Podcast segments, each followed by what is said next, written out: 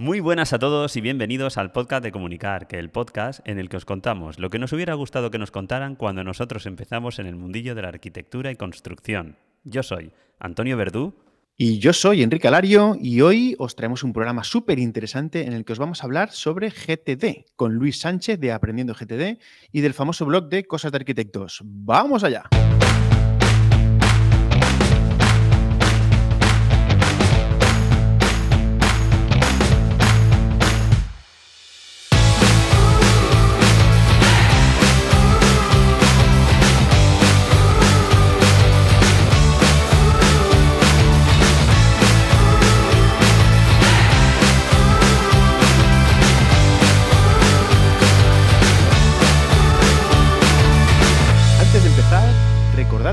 Estar al tanto de las novedades de Comunicar, si os suscribís en comunicar.com barra suscríbete y que seguimos a la caza y captura de patrocinadores y de empresas que quieran colaborar con nosotros para esos eventos y saraos que vamos a estar por ahí distribuidos, que dentro de nada estamos ahí ya, porque en este mismo mes, Antonio, ya tenemos algo por ahí liado, ¿eh?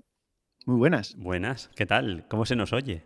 Enrique, que estamos aquí con un nuevo, ¿no? un nuevo repertorio de pues cacharros nos, lo tendrán que contar los, los, oyentes porque, a ver, nosotros los cacharros ya los teníamos, lo que pasa que nos los llevamos a los eventos y no los estábamos utilizando cuando estábamos cada uno en nuestras, en nuestras casas grabando, pero notábamos que no se terminaba de ir con una calidad suficiente.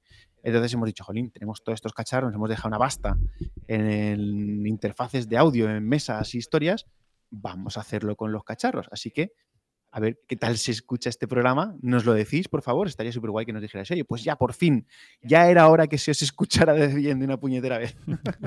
Además, esto lo único que puede hacer es que nos acabemos comprando aún más cacharros para poder hablar mejor. bueno, igual, igual ganaríamos, ganaríamos pasta si, si fuéramos a que nos enseñaran a usar los que tenemos, que no pasaría nada. También, también, pero bueno. Porque igual ya tenemos lo Yo estoy convencido que tenemos lo que necesitamos, pero que nos faltaba el punto de usarlo aquí en el, en el despacho. Claro, la movida es que también como grabamos en remoto, porque si grabáramos en estudio sería diferente. Más fácil, creo yo. ¿eh? Hombre, yo te tengo que decir juntos, que hoy te oigo de maravilla, pero más te digo, y a mí me oigo, vamos, me oigo súper potente, que me he tenido que bajar un poco. Yo te, digo, yo te digo lleno, ¿eh? yo te digo muy lleno. Muy lleno el audio, ¿eh? lo lleno, lo lleno completo. Bueno, pues... a ver qué tal, a ver qué tal. Pues nada, aquí estamos otra vez de lunes, siempre, siempre, últimamente siempre grabamos lunes por la tarde, Enrique, no se nos viene... Bueno, eh, hoy, hoy lunes nuestra parte, pero la entrevista la tenemos que grabar en diferido, o sea que eso que mañana, ¿no? Ahí a última hora, apurando. Mañana grabaremos a última hora y, a última hora editaremos el audio y lo subiremos el día, el miércoles si no pasa nada, como siempre, a las 6 y 6 estará publicado si no antes o, si no después, que nunca se sabe, pero bueno, esa es la idea. Bueno, normalmente los que están atentos saben que el martes por la noche está porque es cuando terminamos de preparar los, los posts y ya directamente lo publicamos y ya fuera, ya está para la mañana. Muy bien. Pues escucha, ya que estabas hablando de, patrocinios y etcétera, etcétera, eh, bueno, volver a recordaros que tenemos un patrocinio hace ya un tiempo que viene con nosotros, que es y lo tenemos en comunicar.com barra archireport y quería comentaros que Archireport esta semana pasada actualizó su aplicación de, yo creo que de, en el móvil y en el iPad. La móvil, ¿no? Sí, sí, porque hemos estado mirando ahora mismo la página web y no se ve, bueno, aunque se ve ahí un par de cositas nuevas, pero sobre todo queríamos deciros que han cambiado la interfaz en, el iPad y en el, y en el, bueno, en el iPhone, que es lo que tenemos nosotros, en el móvil, y la verdad es que se nota una barbaridad. O sea, tiene un montón de cositas nuevas y he visto, Enrique, que antes no estaba, que ya por fin han desarrollado para Android también. Así que nuestros amigos androides pueden apuntarse a en comunicar.com barra eh, archireport y descargarse la aplicación que, nosotros venimos utilizando de hace ya años y, que aconsejamos. Y quería comentaros que ahora sí que han dejado mm, bien claro todo lo que son los módulos de gestión. Y me preguntaréis, ¿qué es eso de los módulos de gestión? Pues bueno, pues aparte de las visitas de obra, que es lo que todo el mundo o los que vienen utilizando Archireport vienen utilizando, ahora mismo también tenemos para poder hacer previsitas de obra que vienen muy bien para esa primera visita inicial antes de, arrancar la obra, ¿no? De, pues se puede hacer el informe detallado de... Ah, yo, pensaba que era para prepararte las visitas, no, para la primera visita. Es para antes de, las visitas de obra, o sea, antes de arrancar la obra. ¿Vale? Así, las tienes Ah, vale, vale. No, es para no es para prepararte la visita, eh, cada una de las visitas que haces. No, Esto es para, Ah, para vale, esto. vale. Igual que luego tienes las visitas de OPR que llaman ellos, que son las visitas donde puedes eh, integrar las observaciones, eh, que yo lo estoy utilizando para los, para los repasos. ¿vale? Para todo el tema de repasos, ya hemos acabado la obra, pues em- hacemos esa- esas visitas OPR para lo que son todos los repasos de la obra y también tenerlas separadas de las visitas ordinarias de obra. Aparte de eso, Claro. Enrique, también tienen, para aquella gente que lleven eh, promociones, grandes promociones, tienen un módulo que se llama visitas en varias zonas, que esto sí que tiene un coste mensual de 5 euros, pero vamos, lo que te hace es que, imagínate que tienes una promoción eh, o varias promociones, ¿vale? De cuatro bloques de viviendas, de, de 20 o 30 o 40 viviendas cada una, ¿vale?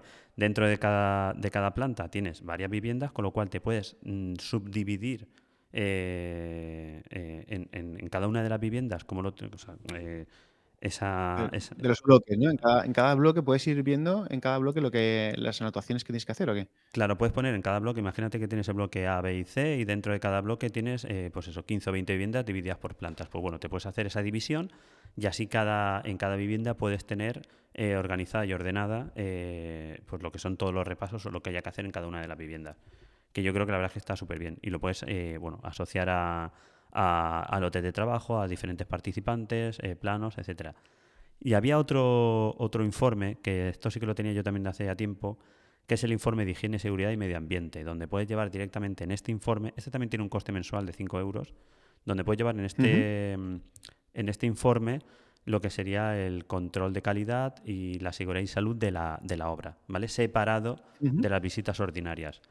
¿Qué tiene esta parte? Pues tiene un, una forma de presentar esas visitas y esas indicaciones en, en las visitas en cuanto a seguridad y salud, donde, por ejemplo, puedes añadir una foto del antes y luego cuando está resuelto el después, ¿vale? Así con lo cual tienes eh, Mm. ordenado muy bien pues esas, esas visitas y ese control de, de seguridad y salud en la obra.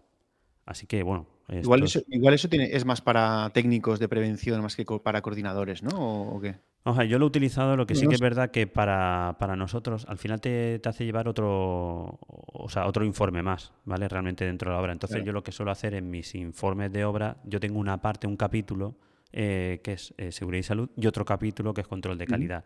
Dentro de, ese, de esos propios capítulos donde voy metiendo las anotaciones de, de, bueno, de la visita que, hemos sí, hecho. yo, yo lo hago, yo lo hago así también. Claro. Pero, Pero si bueno, quieres- si voy a tontear a ver todo lo demás, a ver qué Ah, tal. Tú, por ejemplo, que creo que estás llevando solamente unas coordina- eh, coordinaciones eh, en alguna obra, pues a lo mejor sí que podrías utilizar este módulo, ¿no? Eh, para llevar solamente la coordinación de la obra y te lo hace, la presentación te la hace de otra forma que yo creo que es más específica para, para llevar ese, ese aspecto. Pues nada, Así muy que- bien. Comunicar.com barra archireport. Eso es. que además, además hay un mes gratuito y luego eh, vale bastante menos el año. Creo que, que el año sale por 180 euros y si no son 300 y pico. O sea que Sí, yo creo que merece la pena. guapo, guapo. Muy bien. Eso es, además son ¿Qué las, más? son las que ¿Algo venimos o- utilizando Enrique y yo y, y son las que aconsejamos. Bueno, pues aparte de eso, pues igual que todas la- las que tenemos de hace ya un tiempo, que es Moasure, ¿vale? Ese aparatito pequeñajo que tenemos todos, o bueno, no, tú y yo por lo menos llevamos en la mochila para, Oye, oye, para tengo muchas que decirte cosas. que lo, lo he enseñado en las clases, que ahora luego contaré que estaba de clases, y lo han flipado. lo han flipado. Sí. Bueno, escucha, le tienes que Una sacar el pasada, resto sí. de aparatitos, el endoscopio, los no sé qué, todos los cacharros raros. Eh, he llevado, he llevado, he llevado cacharros a las clases. Madre mía. Y bueno, pues tenemos eso, eh, comunicar.com barra Masure. También tenemos por otro lado eh, comunicar.com barra Briscat, que es ese programa eh, de AutoCAD, que no es AutoCAD, que es Bricks, Bricks, Cat. BricsCAD, ladrillo, ¿no? El- Al final es BricsCAD. Sí. ¿Vale? Ese programa de similar a AutoCAD, pero mucho, mucho, mucho más económico. Eh, comunicar.com barra presto para tu programa de mediciones, ¿vale? Para llevar el control económico de las obras y comunicar Ahí, ahí, si queréis, si os interesa el tema de Presto, poneros en contacto con nosotros porque no se puede hacer directamente, no se puede hacer- Entonces, eh, a través nuestro lo podemos hacer mucho mejor. Eso mandar un correo a info.comunicar.com, por ejemplo, y, y ahí Enrique y yo os contestamos de cómo, cómo, cómo hacerlo, cómo solicitar los módulos y el presupuesto. También tenemos Mm. el programa para el control y el control económico de, la, de, de obras, ¿vale? De, para, para constructoras, que es Building, en comunicar.com barra Building. Y, y que, ah, y Urbicat, Urbicat también lo tenemos por ahí, que es el programa para, para generar eh, planes y estudios de seguridad y salud, ¿vale? En comunicar.com barra Urbicat.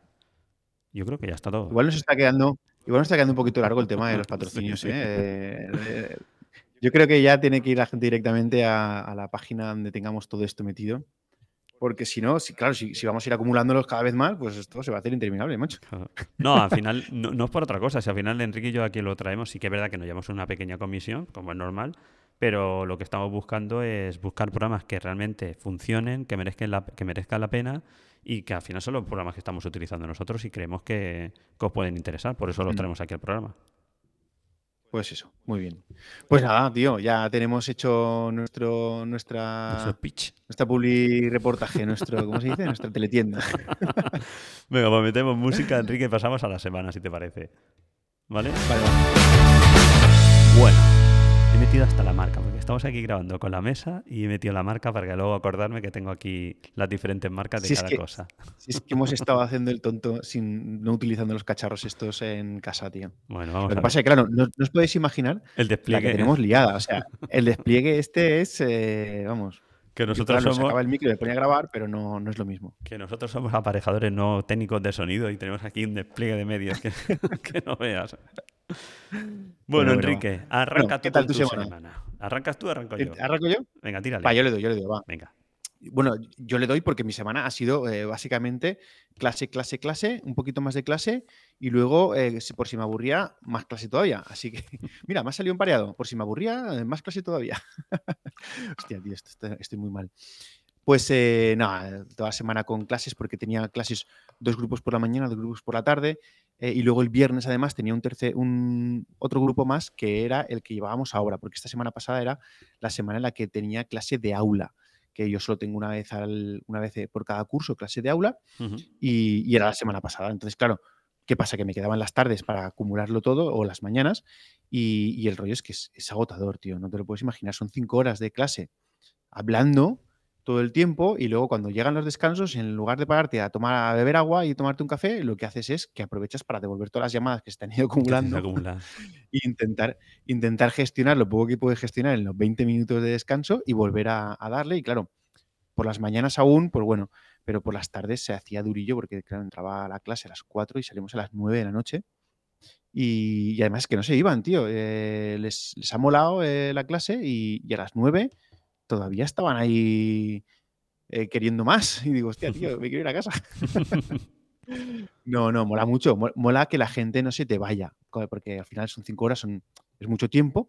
Pero bueno, eh, yo creo que conseguí generar una clase bastante distendida, con mucha participación y tal, y, y, resultó, yo creo que resultó interesante y además me lo decían los, alumnos. De hecho, les han, todos me preguntaban que cuándo iba a dar otra clase en aula, tal, y bueno, en principio no voy a dar ninguna, pero bueno, eh, se puede hacer, aunque ya no les podré hacer la sorpresa que tú sabes que hago, el tipo de clase ya no se puede repetir porque es una vez y es sorpresa.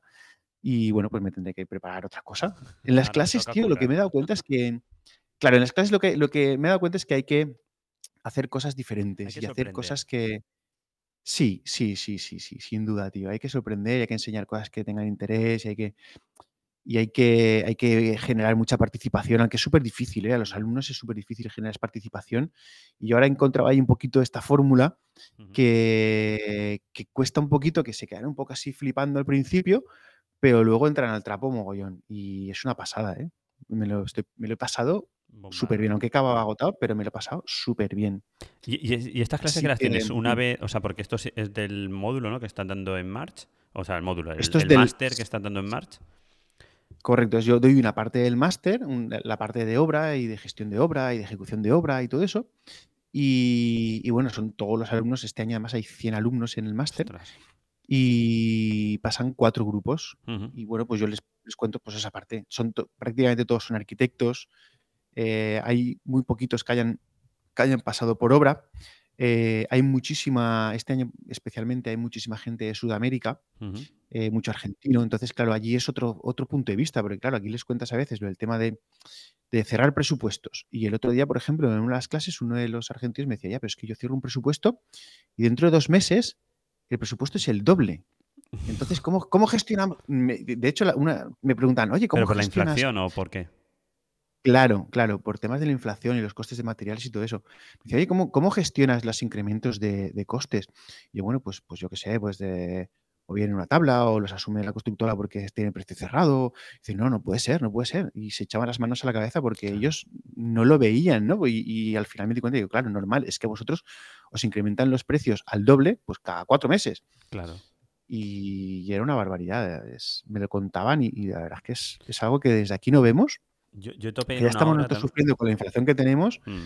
Imagínate aquello, ¿eh? Yo topé también con una, una, arquitecta, ¿vale? que estaba de jefa de obra en una obra que hicimos aquí de un colegio y era argentina y me contaba lo mismo. O sea, que, el tema de la inflación era, o sea, lo de los presupuestos era increíble. No podían. Mm. Ella me decía así, cada semana cada, o cada dos o tres semanas tenían que sentarse y volver a negociar y, y era, vamos, una lucha diaria para llevar una obra, eh, para que la obra saliese adelante. Sí, sí, sí. Y además muchos de ellos también que son arquitectos allí, que no, no son arquitectos normalmente muy jovencitos, pero una de las cosas que me cuentan es que ellos hacen de todo, o sea, hacen el papel de arquitecto, de, arquitecto técnico y de constructor también. Lo ah. normal es que gestionen ellos las obras, más que ir a una constructora, porque la gente no, no, no es lo habitual el el, ir a una constructora para hacerte una casita, tal, no sé cuántos, y normalmente al final acaba siendo el arquitecto el que les va gestionando la obra. Y el que él contrata directamente cada una de las unidades de obra para. Sí, sí, sí, sí, sí. Sí. entonces, claro, pues habrá mucho, mucho tema de planificación, mucho tema de costes, mucho tema, todas esas cosas. Les interesaba mucho cómo lo hacíamos aquí para ver si lo trasladamos allí. Me preguntaban cómo lo haría yo allí con las circunstancias que me comentaban. Y es, es complicado. Y ves, por eso se generaba esa interacción que creo que es lo que les captó el interés, el, hacer una conversación entre técnicos. Estuvo muy guay, la verdad es que yo me lo pasé súper, súper bien. Pero claro, ahora, pues esta semana, es, eh, aunque estamos a lunes, pero esta semana ya tengo planificada solo con recuperar todo lo, que, todo lo que me dejé la semana pasada, pero que además se me ha juntado con lo que os contaba también la semana pasada, porque seguimos con el proceso de licitación de esta obra que es un poquito especial que os comenté y que estamos haciendo visitas a las obras de las empresas que están licitando. Porque, claro, aquí el precio va a ser importante, pero más importante todavía es ver la calidad que están, con la que están construyendo eh, y sobre lo más importante de todo es el tema del plazo. El, el tema del plazo aquí es, es una barbaridad, entonces pues estamos viendo, les estamos preguntando cómo gestionan las empresas los plazos, cómo pueden cómo van a gestionar la garantía del plazo que tenemos que pedirles. Eh, entonces están entrando, algunas de ellas nos están planteando que ellos utilizan las Planner System, que estuvimos hablando en el programa 79, sí, en el 79 creo que era, ¿no? Que estuvimos hablando con, con, eh, con Cerveró, con eh, Fernando Cerveró, no me salía. Y, eso, pues estamos visitando esas obras. Y te tengo que decir que cuando visites una obra ajena, es muy curioso, porque ahora que ya llevo dos o tres visitadas, Em, solo, sin, mirar mucho, hay, algo en las obras que, entras y las ves pues, con la señalización, por ejemplo. Eso siento que vale dos duros y nos ha dicho muchísimo a los técnicos que vamos de fuera, el tema de la limpieza, el tema de, las contratas que, tengan las, zonas eh, de acopios eh, organizadas, todo ese tipo de cosas las estamos mirando mogollón, porque al final te dice, te dice parte de la gestión. ¿no? Entonces yo creo que esas, esas cosas que no valen dinero, sino que es, sentarse a pensar, nos están, van, a decantar mucho la balanza, tío. Pero mucho, mucho, ¿eh? en las empresas que estamos visitando.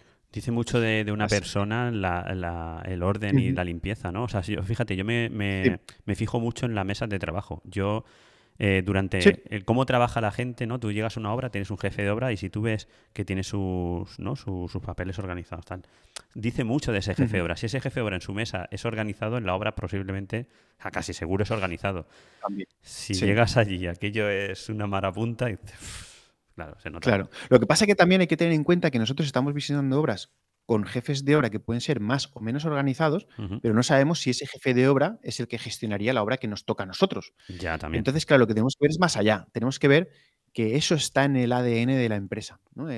cuando, cuando tú vas a una obra y, está ordenada y tal, pues el jefe de obra y el encargado, sobre todo, ¿eh? no, le quitemos mérito a los encargados, muchas veces son los que, se, los que se encargan de esto y hay muchos que les da mucha rabia tener una obra sucia. Pero en el ADN de tema de señalizaciones, de, de, recorrido. Yo qué sé, hay cosas que las ves.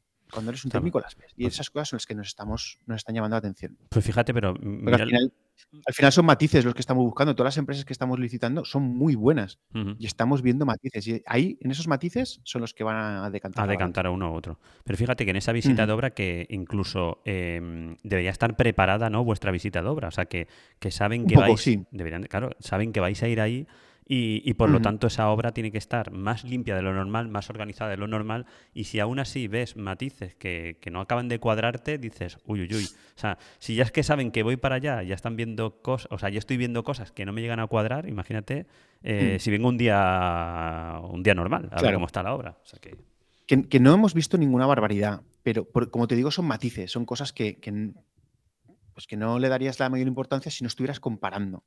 Pero en la comparación es donde está el ese. Y una bien. cosa que me ha parecido súper divertida eh, es que, claro, eh, estamos yendo a obras donde hay jefes de obra que son arquitectos técnicos y resulta que, que en un par de ellas me conocían, ¿Quién no te va a me conocer a ti? conocían los técnicos. Si vamos Bueno, por las tío, ferias y te vas todavía- parando por yo los rincones. siendo- Ya, no, no, pero, pero yo sigo siendo yo y, y a veces pues a mí me sonroja, sobre todo. A ver, si me paran cuando voy contigo en una feria tal, pues jiji, jaja, pero claro, voy ahí como un tío serio dentro de un equipo en el que va pues el directivo del estudio de arquitectura, Sí, va sí. eh, el project manager que es de una consultora de puta madre de ingeniería que te cagas, va el director general de la empresa, no sé cuántos. Y el jefe de obra se me queda así mirando y dice, hostia, tío, tú eres Enrique Alario. El de comunicar. Y a mí, no, de momento todavía no me lo dicen, pero bueno, yo lo voy diciendo, sí, sí, también tengo un podcast. Pero claro, me, en, esta, en esta situación, en la situación contigo yo me parto del culo, pero en esta situación me Ya, da te- un te poco corta. de, no sé, me, co- me- me da un poco de rollo, me da un poco de rollo, pero bueno. yo no sé si te lo conté, a mí me pasó también. Yo tengo una obra que voy a coger aquí en Alicante y llamé al aparejador para, para, bueno, para quedar con él, para que me pasase la documentación. Me dice, ¿tú? ¿Tú, eres Antonio Verdú? ¿Tú eres el de...? de-?" Digo, sí, sí, claro. Digo, Te he "Digo, pero reconocido yo la te voz. llamo para otra cosa, no para esto. y sí, sí, la verdad que te Hostia, choca. qué bueno. Pero bueno. Qué bueno, pues nada, pues eso. Y luego, como siempre quiero decir alguna parte técnica, esta semana, la anterior creo que fue que publiqué unas fotos de, en las que habíamos abrigado un forjado. ¿Sabes a lo que me refiero cuando digo lo de abrigar el forjado? A ver, explica, explica. Explico. Pues nada, que teníamos una obra en la que, a pesar de que tenemos un aislamiento térmico por el exterior y tal, pues había algunos puntos en los que era un poquito más complicado el pasar, porque había unos vuelos, por ejemplo, eh, y esos vuelos, para evitar que tuviéramos, eh, claro, vuelos de hormigón interior-exterior forjado que se pasa. Entonces, hacer eso con el SATE era muy complicado. Entonces, lo que hemos hecho, lo que, lo que hicimos fue eh, poner el primer metro en el perímetro del forjado interior, le pusimos también aislamiento en, en el forjado, debajo del forjado. De manera que abrigamos el forjado para que ese puente térmico que se genera a través del hormigón y que te atraviesa el SATE, porque el SATE no llegas a aislarlo, y además también, aunque tú por dentro llevas una placa, unas placas de cartón yeso que llevan aislamiento hasta el forjado, pero claro, a través del material te acaba pasando dentro. Entonces, para evitar ese puente térmico, eh, el primer metro lo hemos, eh, lo hemos abrigado. En un caso lo hemos hecho con EPS, cogido con espigas de las del SATE directamente al forjado, y en otro caso lo, lo hemos hecho con lana, de, con, con lana de roca. Entonces, con el, XP, con el EPS y las espigas, pues suficiente, no, no, no tiene más, aunque también lo han pegado, lo han, lo han- lo han utilizado un adhesivo. Pero claro, con la lana de roca, la pega que tienes es que con el tiempo, mm, la lana de roca pues, se puede desprender, ¿vale? Y solo con las espigas, pues nos da un poco de rollo. Entonces, lo que hemos hecho ha sido que hemos añadido a las espigas un, eh, una malla gallinera, no. Una de las que se utilizan, estas azules que se utilizan para el enfoscado. Sí, una malla un antialcalis. Mayatex. No, malla anti- Sí, bueno, eh. Sí, pero no es necesario que sea antialcalis ni nada. Una malla, de hecho, te puede servir también una gallinera, lo que sea. Entonces, hemos puesto esa por debajo y lo hemos sujetado. Entonces, eso ya te sujeta mucha más superficie de la, de la lana de roca y con eso ya ha quedado súper bien. Ahí ha quedado. Eso lo has aprendido del curso de Tradesperson, seguro. Eh, no, eso ya lo hice yo. Es, bueno, lo de abrigar, sí. Sí, no, me refiero a abrigar, lo de eh, abrigar. Lo sí, de sí, sí, meterle lo de un metro hacia adentro. Correcto. Y lo una- de la malla sí que lo, lo hicimos en, a- en una obra hace un tiempo, que teníamos que hacerlo sobre un forjado completo porque era bajo cubierta, bueno, una historia no se podía. Y llegamos a esta conclusión con lo de la malla y la verdad es que quedó espectacular. Y a partir de entonces, cuando pongo alguna, alguna lana de roca en techos o veo que se puede desprender o algo, siempre trato de meterle el, el Mayatex, que al final son dos duros Claro. y, y hace una función que te cagas, tío. Eso tenías que haberle echado una foto con la cámara térmica que tienes, haberle echado antes y después para ver el, el cambio. Hostia, pues sí, tío. Pues sí, aún estoy a tiempo, ¿eh? Igual, igual aún estoy a tiempo para hacerlo. Pues eso Pues es mira, a ver si en la siguiente visita puedo hacerlo y hago la comparativa. Mm, Y se nota, ¿eh? Se nota un montón. Se nota un Sí. Parece seguramente es una tontería porque al final son, estamos hablando de un metro más por el perímetro, pero, pero se nota, se nota. Claro. Pues nada, eso más o menos era lo que tenía que contar, que menos mal que no tenía nada que contar porque al final me enrolla un huevo, pero bueno. Esto como siempre. Pues yo, mira, yo mi Siempre, semana... mi- acabo hablando. Cuenta, cuenta. Mi semana es un poquito más corta. Yo esta semana, eh, la verdad es que he estado por prácticamente la obra que estoy gestionando como, eh, no sé cómo llamarlo, como construction manager o no sé cómo llamarlo. Ahí en Constructor iWest, manager, sí. Constructor manager. Claro. He estado ahí pues porque vino, arrancó el, del, el de, de Pladur, el de las placas de yeso laminado y estuve con ellos marcándolo, ayudándoles a marcar todo, toda la tabiquería. Y es que esta vivienda tiene un tabique completamente circular de un diámetro de dos metros, no, un radio de dos metros, perdona, que es la zona de televisión, ¿vale? El cliente se ha hecho ahí un, un círculo, o sea, es un, un cilindro donde va a tener una, una, una televisión también eh, de estas curvadas. Curvada. Sí, sí Hostia, para ver la televisión. La verdad es que el sitio está chulo. Y no teníamos claro cómo hacer la curva bien con, con la placa y eso. Y, y, bueno, el, el- el instalador, que lo conozco hace muchos años, me dijo, Antonio, no te preocupes porque quiero hacerlo en esta... Vamos a probarlo de una forma para conseguir ese radio que era mojando la placa, que ya la habían hecho en otras obras. Una placa de, de 12. Pero como cerraba tanto, al final la placa se le partió. Y al final lo que se ha hecho es lo que estuve yo comentando con él al principio, que era colocar doble placa de 6, de 6 milímetros, ¿vale? Que te permite darle... decir, a ver si Claro. claro. 6. Claro. Él no quería hacerlo porque sí que es verdad que tiene más trabajo, a priori tiene más trabajo porque pasa dos veces, pero el de mojarlo y tal, yo no Pero lo veía, digo, bueno, hazlo, a ver cómo queda y lo vemos. No se, no, no se puede hacer eh, haciendo cortes verticales en la placa para Sí. darle la forma. Pero el problema que tiene ese Enrique de hacerle cortes verticales es que luego tiene, el pintor tiene un trabajo de, de enmasillado mm, de Ah, agarrar. pero luego le metes la placa de 6, ¿no?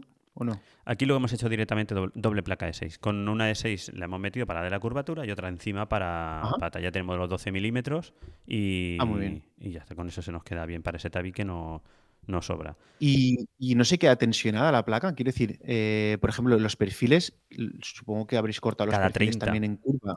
Perfiles cada Ah, cada 30, 30 ya- canal. cortando. Sí, la canal es una canal, Canal. especial para hacerla circular, ¿vale? Que también lo publiqué creo que en, en redes, lo he subido. Es una canal que ya viene, eh, pues creo que cada 10 centímetros viene con un precortada, ¿vale? Para tú darle, hacer las figuras que quieras con, el, con, con esa canal. La verdad es que está muy bien. Ah, qué bueno. es como si fuera un gusano, ¿vale? Un gusano. Entonces lo coloca ya en el suelo y cada 30, para darle bastante rigidez al, a- rigidez al tabique, hemos metido montantes. Y la verdad es que se ha Ujú. quedado Ah, pues espectacular. eh, subí un par de fotos en, en- en Instagram, creo que lo subí, y se ha quedado muy bien. La verdad es que me ha gustado cómo se ha quedado. O sea, yo lo de la placa mojada no lo había hecho nunca, yo creía que me iba a quedar bien y no quedó bien, pero bueno, se ha intentado. Ya nos contarás cómo, cómo acaba finalmente y nos lo publicas por ahí. Eso es. Con la Y- pintura y todo ya, ¿eh? Con todo. Sí, sí, no, luego cuando entre pintor, porque aquí vamos con una pintura, es una casa de madera y tiene que transpirar, que no sé si has visto, eh, Alex sí que nos escucha, Alejandro Olmo, y entiendo, Sí, sí, lo he visto, lo he visto, lo he visto. Es un crack. aquí se lo decimos. Dice, Yo- oye, que sí que os A ver. Alejandro, Alejandro, no tenía ninguna duda. Lo hicimos a Claro, a claro. No, y nos decía y hablaba sobre la transpirabilidad de, las- de la vivienda de Pasijaos, que no sé si has leído también en el grupo. Esto estamos hablando, Sí. Enrique y yo, del grupo de Telegram que tenemos, y nos comentaba eh, Alejandro que sí, que las viviendas de pasivas tienen que transpirar, tienen que, que respirar. Mm. ¿Vale? Sí, Y- incluso Luis, Luis de Coanda, nos, de Coanda, no de Coanda, sí, es Coanda, ¿no? El estudio suyo. Sí. Eh, comentaba que incluso hay unas membranas que son de que son variables, que son de transpiración variable o algo así, creo que ha comentado. Ay, eso Vale. no lo he leído yo. Bueno, pues sí, sí, sí. En este caso, bueno, porque estábamos hablando, Enrique y yo, de- del tema de la transpirabilidad y correcto. Fíjate que hoy, hoy por ejemplo, estaba cerrando el SATE, el SATE de esa fachada. Al final la vamos a hacer también con lana de roca y desde arquitectura me estaban pidiendo, eh, pues también si, si, si el velo que llevaba la lana de roca era transpirable, qué transpirabilidad tenía, etcétera, etcétera, ¿vale? Para, para ver su, su viabilidad, si se podía colocar o no. Porque ahí en un principio íbamos con un SATE de, de virutas de madera y lo estamos cambiando por una lana de roca. Y, también os quería comentar, porque, bueno, eh, creo que lo comenté hace ya también un par de programas, eh, me metí en el club de lecturas productivas, ¿vale? Que, lo ha montado. algo, tiene, algo tiene que ver lo que vamos a. Claro, algo tiene que ver con el programa de hoy, ¿vale? Porque es, eh, Lecturas Productivas lo ha montado nuestro compañero Luis Sánchez, ¿vale? Al cual ahora vamos a entrevistar. Y, y, en uno de los libros, bueno, el primer libro que, que propusieron era Esencialismo, ¿vale? Y hay un par de tips que me quedé. Son, yo creo que los libros, Enrique, eh, con que te quedes con uno o dos tips, ya ha merecido la mm, pena el libro. ¿vale? Y había un tip que decía que, deberíamos de, de, vez en cuando, y aconsejaba mínimo una vez al mes, cogernos un día, pero incluso entre semana, no un fin de semana, y irnos a andar con nuestros pensamientos. Y hoy lo he hecho, hoy he dicho, venga, va, voy a intentar los, el primer lunes de cada mes, por la mañana, irme sin móvil y nada, que me he ido sin móvil y nada, Enrique. Pero nada, ¿eh? ¿En serio, tío? y, no se te ha parado el corazón ni nada. No se me ha parado el corazón. Me he ido yo solo con mis pensamientos. Ah, porque llevarías el reloj, claro que sí, ¿no? No, pero lo tenía en modo. Lo tenía, sí que lo tenía, pero lo tenía en modo no molestar y no he mirado nada. Te lo juro por mi que no he mirado nada. Me he ido yo con mis pensamientos 12 kilómetros andando. Eh, me he ido a un paraje, me he sentado allí. Escucha que casi me quedo durmiendo en el paraje y todo. He desayunado, me he ido Te ha faltado meditar. No medita, pero bueno, está con mis cosas me he ido a por mi hijo y de ahí a casa. Bueno, cuando he llegado a casa, imagínate cómo estaba el móvil. El móvil estaba pidiendo socorro, lleno de mensajes, de llamadas. He llamado a un par de arquitectos que, que tenía varias llamadas y dice, tío, estaba preocupado porque es que normalmente, o sea, nunca, nunca me has dejado de coger el teléfono. Y te llama cuatro veces y no me has cogido. Y tenía un mensaje y dice, pero ¿estás bien? digo, sí, sí, estoy perfecto. Y simplemente dice, a la próxima vez que te vayas, por favor avísame. Avísame, oye, que me pillo el lunes y ya está, y tú te vas y haces lo que tú quieras. Y, bueno, eh, es una cosa que he empezado hoy y, bien. Y a ver, a ver, a ver, si, puedo repetirlo. Sí. muy bien, de vez en cuando. Eh, lo, de, lo de pararse a pensar es, es algo que hay que hacer porque si no siempre vamos como pollo sin cabeza apagando fuegos. Y pues no puede ser. era eso, simplemente al final, o sea, tampoco digo, es que me he ido y he visto la luz. No, no, tampoco ha sido eso, ni, ni, mucho menos. Pero sí que un poco aburrirme. A lo que hacíamos cuando éramos pequeños que nos aburríamos, Enrique, y de esos aburrimientos sacábamos cosas, pues yo quería, mm, quería aburrirme. O sea, no me aburro y me saco un libro y me pongo a leer, me aburro, escucho música, no, no, ni música, nada. Yo con mis pensamientos, ya está. Y la verdad es que, que me ha ido bastante bien. ¿Has llegado a levitar o no has llegado a ese, punto? Casi. No lo que pasa es que me da miedo y digo, no voy a ser que me caiga y no. Y ya bastante pasé con el Empezoster este de las narices que lo llevo por ahí. Y no, no, no, no, quita, quita. Y poco más. Esa ha sido mi semana, así un poco así, un poco esencialista. Light. muy light. No has viajado ni nada. No, no, eh. esta semana no he viajado. Esta semana, esta que entra sí que viajo. Esta semana además no sé aún qué día, si miércoles o jueves, me voy para Madrid otra vez. Y, mm. y sí, esta, esta va a ser más cañera. Yo entrenaba, empiezo ya a viajar a Ibiza. Vale. Queda, menos, queda menos. Pues Pero bueno. Ya te dije yo que ahí te dejé la cama hecha y lo tienes tú preparado para, ir cuando tú quieras. Muy bien, oye, pues si te parece, recordamos a los compañeros que nos manden preguntas para el último programa de la, del mes, Del mes de febrero. Con barra preguntas, ya sea por aquí o ya sea por el canal de Telegram o lo que sea, mandarnos las preguntas de lo que queráis y nosotros las responderemos en ese último programa del mes, que por cierto, tenemos que hablar con los compañeros de la plataforma de edificación Passive House para ver si grabamos algún ratito Passive House, que yo creo que está muy bien y esta temporada no lo hemos retomado todavía después de la, de la conferencia.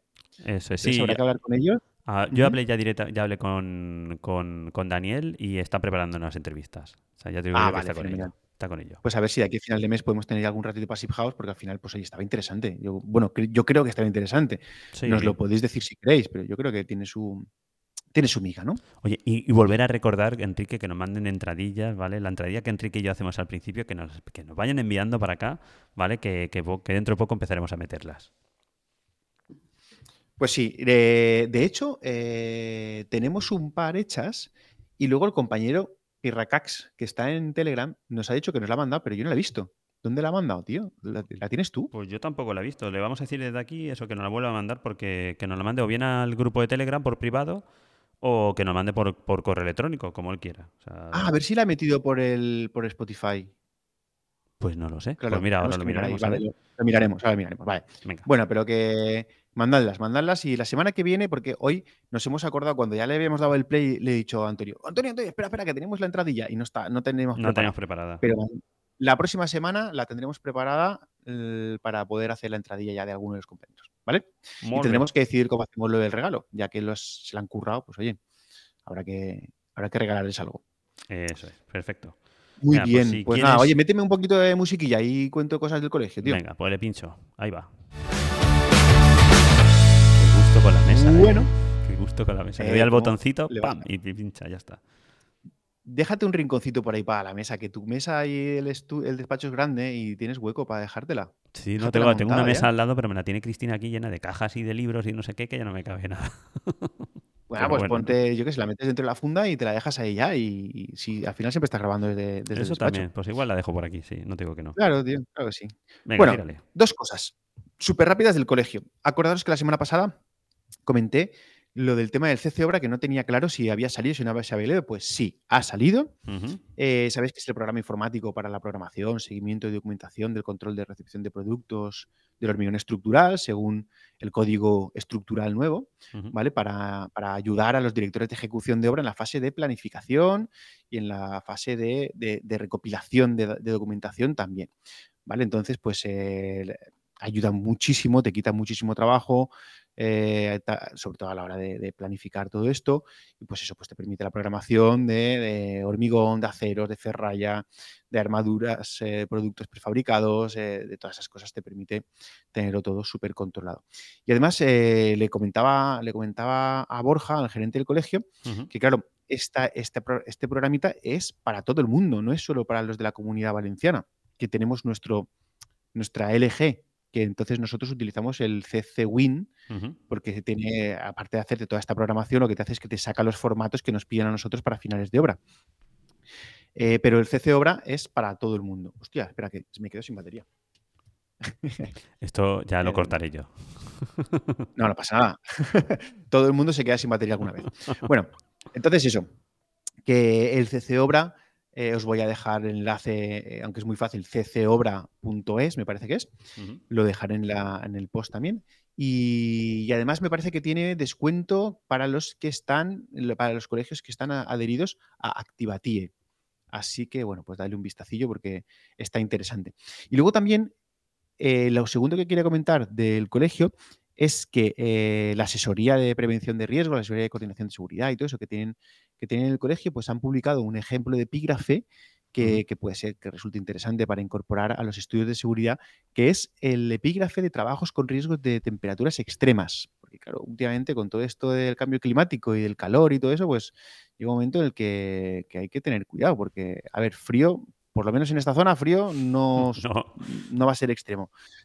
Pero altas temperaturas extremas, ahí sí que se pueden encontrar eh, en alguna de las obras. Entonces, pues nada, eso dentro del, del apartado de asesoría en los artículos y documentos, en estudio básico, en estudio de seguridad, los que somos colegiados del Colegio de Valencia, pues podemos tener acceso a, esta, a este documento, que yo creo que deberían, yo creo que deberían abrirlo. Al final es contenido técnico, pero bueno, eso ya no me voy a meter.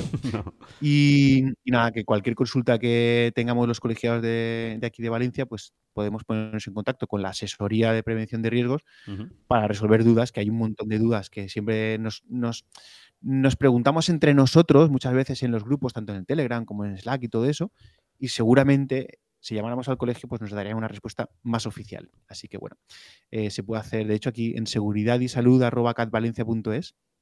ahí es donde está la, asesoría.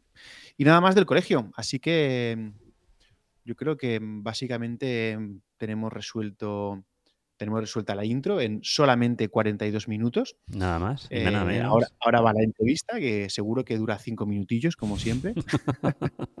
que no, que no, que no. Eh, que por cierto, la entrevista hoy, eh, bueno, la entrevista hoy va a ser un poquito menos técnica, ¿no? aunque el invitado, el invitado es técnico, es arquitecto, es Luis Sánchez, con muchísimos años de experiencia, que, bueno, pues ha abrazado el tema este de la metodología GTD, que es de lo que viene a hablarnos, el Getting Things Done, hacer que las cosas se hagan, ¿no? Más o menos es la traducción literal, que bueno, pues él lo utilizaba, de hecho, yo ya lo conozco hace mucho tiempo y ya me lo comentaba, de hecho, esto, nosotros hemos hablado sobre esto muchísimas veces, eh, lo utiliza para optimizar su tiempo, para mejorar su productividad, porque este hombre, pues ahora nos lo contará, siempre ha estado metido en mil batallas, por ejemplo, él es el que estaba a la cabeza, junto con su compañero Tomás, del blog de cosas de arquitectos. Quizá los más jóvenes no os acordáis, pero cuando estábamos de moda los blogs, el mío, el de, el de Stepen Ibarno y todos estos, pues cosas de arquitectos lo petaba, pero muchísimo. De hecho, yo creo que llegó a estar en, de los primeros en el ranking de visitas mundial. No os digo solo de España, ¿eh? sino mundial. y, también, bueno, también con su estudio de arquitectura, arquitectura e interiorismo, pues claro, tenía muchas cosas y tenía que organizarse. Pues eh, optó por esta metodología, el Getting, Getting Things Done, que ya la comentamos por encima cuando entrevistamos a Lorenzo, Lorenzo Estepien, eh, Lorenzo Barno, y hoy vamos a profundizar más en lo que es la metodología en sí y cómo la utilizamos en el tema de, un estudio de arquitectura, arquitectura técnica o lo que sea.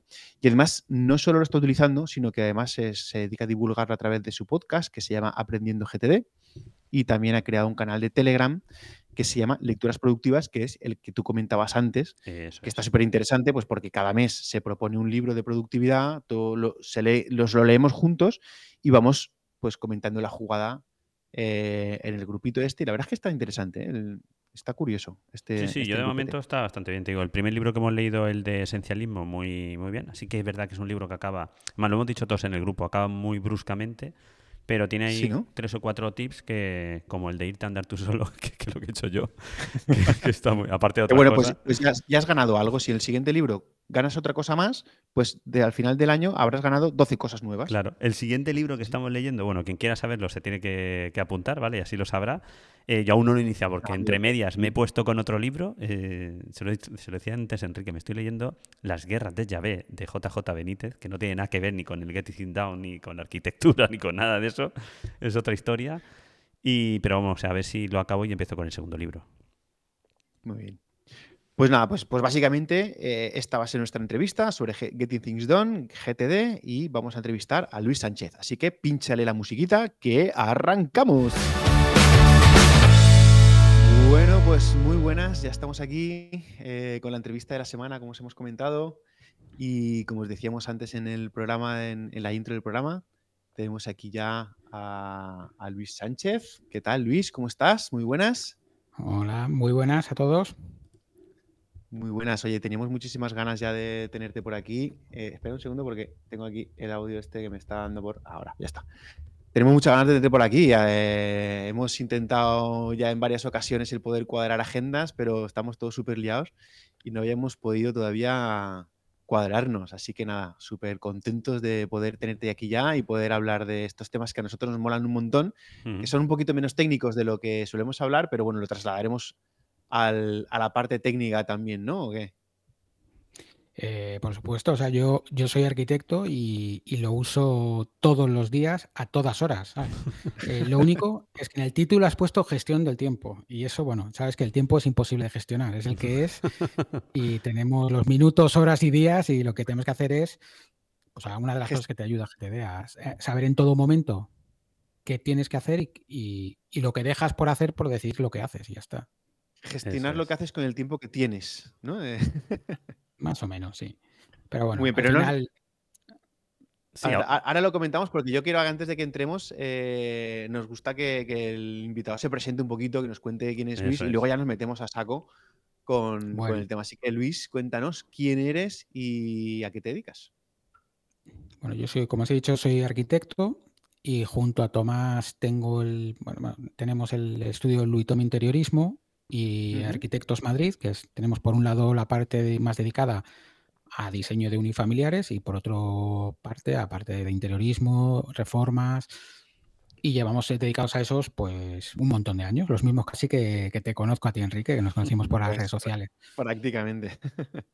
Además, además de eso, pues creo que si no me equivoco mal, este año hace 15 años que lancé eh, la revista blog Cosas de Arquitectos, que sigue online y con, mucha menos atención que antes, porque ya no da la vida a todo, pero bueno, que, es una cosa que sigue funcionando y con, su audiencia.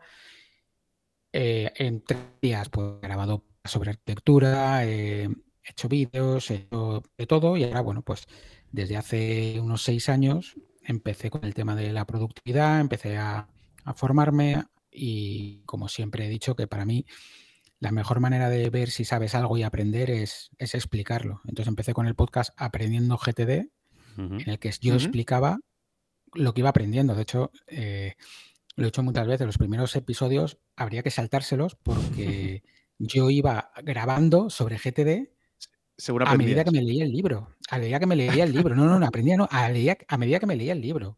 Entonces fue una osadía por mi parte, pero, pero bueno, fue una parte también de eh, funcionar y empezar y arrancar, porque yo vi, o sea, todo empezó porque yo quería aprender de esto y no encontraba nada en español en formato podcast. y, le empecé a preguntar a mi amigo Manolo y Manolo me dijo, oye, pues a mí me gustaría hablar contigo. Y, lo empezamos a grabar. Y luego ya, bueno, pues el equipo ha crecido, somos cinco, tenemos una comunidad en Telegram que somos unos 1500, unas 1500 personas, que es casi una comunidad de aprendizaje porque Empezábamos nosotros ayudando a todo el mundo y ahora ya casi que, va sola. O sea, entra alguien nuevo, hace las preguntas típicas de cuando estás empezando y es la propia comunidad la que, la que les ayuda y les va contestando y les va aclarando dudas. Y bueno, y luego a partir de ahí ya pues hemos hecho varias cosas, ¿no? Eh, Sergio, uno de mis compañeros, ha, sacado un libro que se llama ARC, que es Acción, Cohesión. Sí, Sergio Pantiga, y es un libro que es como un, una especie, está muy basado en GTD, pero con, ciertas modificaciones. Y a mí es un sistema que me gusta mucho porque lo ha simplificado bastante y porque lo he visto nacer. Porque muchas de las cosas que yo veo ahí, yo la, las, has opinado, ¿no? hago así. Las, no, más que opinar, no, no, esto es un mérito de Sergio todo, pero, pero sí que he visto cómo Sergio ha ido evolucionando y ha ido haciéndolo de esa manera y de repente he visto plasmado en un libro. He dicho, anda, fíjate tú, tú qué bien. Qué bueno. Entonces, bueno, pues mm. todo eso hemos aprendido. De hecho, yo ahora mismo cuando me preguntan, ¿tú usas GTD? Digo, pues no lo sé. No lo sé porque sí que Algo parecido. El 80-90% por, el 80 90% de mi sistema debe ser GTD, pero tengo muchas cosas de RC y tengo muchas cosas que de cómo lo hago yo y ya está. Pero son cosas que, viendo cómo funciona todo, sabes que no, no he hecho una barra basada que se sale del sistema. He hecho cosas de adaptarlas un poco a, pues eso, como, como todo en la vida. Cuando aprendes a manejar algo, al final hay cosas que tienes que hacer tuyas y adaptarlas. Claro, al final pues, es pues como a ti te, funcionan, es como tienes que hacerlo, está claro. Claro. O sea, que, más que hablar de GTD estrictamente, vamos a, ver sistemas de cómo, cómo gestionarnos el tiempo basado en GTD, pero a ver adaptaciones y tal, ¿no? Sí, yo creo que vamos, vamos a, vamos a casi, para que sea más sencillo, vamos a hablar de GTD y cuando nos salgamos estrictamente de eso, pues hacemos el inciso y mira, esto no es estrictamente así. Es que no hay nada, o sea, no hay nada que sea, es que estás haciendo lo, contrario, ¿no? es, son pequeños matices tan pequeños que, claro, sí, son tan pequeños que no tienen, no tienen la menor importancia, ¿vale? Muy bien. Entonces, pues, pues yo creo que, lo suyo, Enrique, es empezar por el principio, ¿no? O sea, mm, Luis, claro, es, que es el GTD? que no es un coche, ¿no? No, es...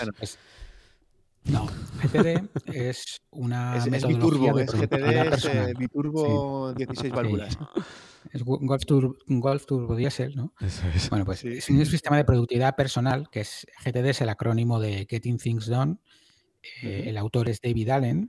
Entonces, David Allen eh, tiene mucho mérito porque hay que decir que, el libro, por lo menos la traducción en español, no es todo lo clara que debería ser, aunque después de varias lecturas lo acabas, lo acabas cogiendo sin problema, pero tiene el mérito que, que él realmente no ha inventado nada, sino que ha puesto varios hábitos productivos en cadena y relacionados entre ellos para crear todo un sistema productivo. ¿vale? Esto que suena muchísimo, realmente no es tanto, ¿sabes? Es, es él, basa su sistema en cinco pasos, ¿vale? Que son capturar, aclarar, organizar, reflexionar y hacer. Y, una serie de, de, un flujo de trabajo. Entonces, está cosas que hay mal explicadas, por ejemplo, habla de cinco pasos, pero en la realidad aclarar y organizar se hacen eh, de una vez, con lo cual son como fases, no, no pasos. Pero bueno, básicamente es un sistema de productividad personal en el que tú plasmas tu vida. Aquí no vale separar trabajo de personal. O sea, lo ideal es tenerlo todo mezclado. Luego hay maneras de separarlo, pero al final la realidad de tu vida es la que vas a tener ahí plasmada. Entonces, si tienes muchas cosas, pues es que tienes muchas cosas. Y ya está. Y entonces tendrás que aprender a decir que no. Te hace consciente de que tienes muchas cosas, otras cosas. Claro, al final eh, vosotros y yo estamos hoy aquí grabando porque somos conscientes de lo que estamos dejando de hacer por grabar. Correcto. Eh, eh, tú sabes que si no, pues estarías jugando con tus niños, sacando el último presupuesto que tienes que sacar, harías, y le estás dedicando el tiempo a esto. ¿Y por qué? Porque sabes que el otro puede esperar, porque sabes que te ha costado no sé cuántos meses quedar con Enrique y con Antonio para, para grabar y entonces ya de repente el domingo te han mandado un mensaje a cuadrado el día y dices, pues no lo dejamos esperar más, ¿sabes? Eso y ya está. Pues ese tipo de cosas. pero... ¿Vale? Sí, sí, Y, bueno, por, por seguir un poco más adelante, eh, GTD al final son esos pasos, es un flujo de trabajo y eh, se basa en un sistema de listas. Un sistema de listas organizadas. eh, por un lado tienes las, las siguientes acciones, que es todo aquello que te has comprometido tú hacerlo o que te han pedido que tienes que hacer lo antes posible. Y eso se ordenan por uno, de los, para mí, una, de las cosas que, cuando leí GTD dije, joder, qué, qué barbaridad, ¿no? Yo toda la vida, casi todo el mundo a lo mejor tiene una lista única de tareas que tiene pendientes de hacer, ¿no? Comprar el pan, el plano de fontanería de esta casa, eh, el pliego de condiciones, las mediciones de tal, eh, llevar al niño al médico, ¿no? Pero lo que propone GTD es eh, separar por contextos. Un contexto es herramienta, lugar o persona que necesitas para hacer eso. Con lo cual te permite que si estás delante del ordenador, tú ves tu lista de ordenador y de esa lista kilométrica de 200 acciones, se te ha quedado en 50 o en 20. Te lo- Entonces, te- el resto te lo quitas de la cabeza.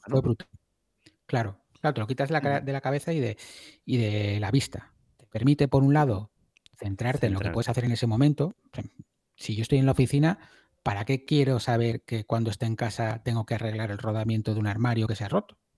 No quiero saber lo que tengo que hacer en la oficina. Y por otro lado, te Ya se permite encarga la mi mujer de recordármelo. Ese es el otro No, GTD. que luego o, Es, el otro o- GTD. o- o se, o se acor- o- o- o se encargará el propio armario cuando vayas a abrirlo y no abra. Exactamente. Pero, y luego, eh, y luego te permite trabajar en, en- en- en serie o en bloques, ¿no? Es decir, te pones a contestar emails y te pones a contestar todos los emails, te pones a hacer transferencias en la cuenta de banco y las haces las cuatro o cinco que tienes pendiente. Tú imagínate si no que entras en tu, apl- en tu banco, te logueas, pum, haces una transferencia, te sales, buscas en Google, no sé qué, vuelves a entrar en el banco, te vuelves a loguear, te vuelves... Parece una tontería, pero al final vas quemando recursos. Estás perdiendo el ¿Vale? tiempo. Sí, Claro. Entonces, eh, y realmente es una manera de pensar que a mí me, cuando, cuando la, la leí, dije, jolín, es que tiene mucho sentido, pero además, en cierta manera, es tener los recordatorios donde tiene sentido tenerlos.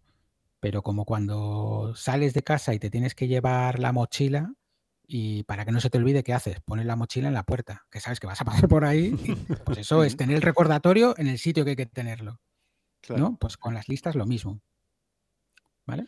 Entonces, Sí, a mí me, mm, a mí, a mí sí, me liberó mucho también es- ese tema, el, sobre todo nosotros, ¿no? Nosotros tres al menos, que, que tenemos tantos frentes abiertos, tantas cosas, tenemos la familia, tenemos el podcast, tenemos eh, los vídeos de las redes, tenemos el trabajo, tenemos muchos proyectos dentro del trabajo. A mí me liberó mucho eso de, porque yo también utilizo GTD, capturar. evidentemente, no tan, exacto, el, el tema de capturar y poder, poder diferenciarlo en el momento en el que estoy, solo ver las cosas que puedo hacer en, es- en ese momento, Claro. ¿no? Y, y quedármelo de cabeza. Y sobre todo lo que a mí me ayudó mucho es el tener la certeza de que no tengo que estar, no, no- no tengo que tener ese miedo de que, hostia, creo que se me está olvidando algo, se me está olvidando algo. Esa sensación eh, a mí me ayudó muchísimo el GTD a, a liberarla.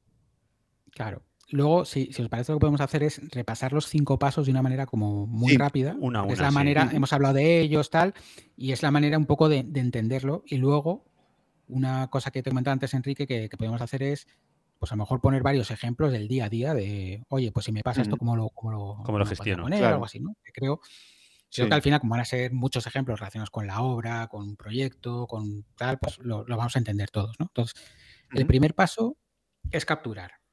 Capturar se trata de apuntar cualquier cosa que llame tu atención. Por ejemplo, eh, vas por la calle y ves que van a estrenar una serie en Netflix que te interesa. Ujú. Pues le puedes hacer una foto con el móvil y la guardas en un sitio que se llama bandeja de entrada, que es algo que te comprometes a, a mirar con cierta frecuencia. Bandejas de entrada habituales, dia- por ejemplo, tu, email. Yo, Sí, diariamente, un par de veces al día, pero tampoco, o sea, yo por ejemplo el buzón de cartas, que es una bandeja de entrada, no lo miro todos los días, porque es real que no llegan tantas cartas.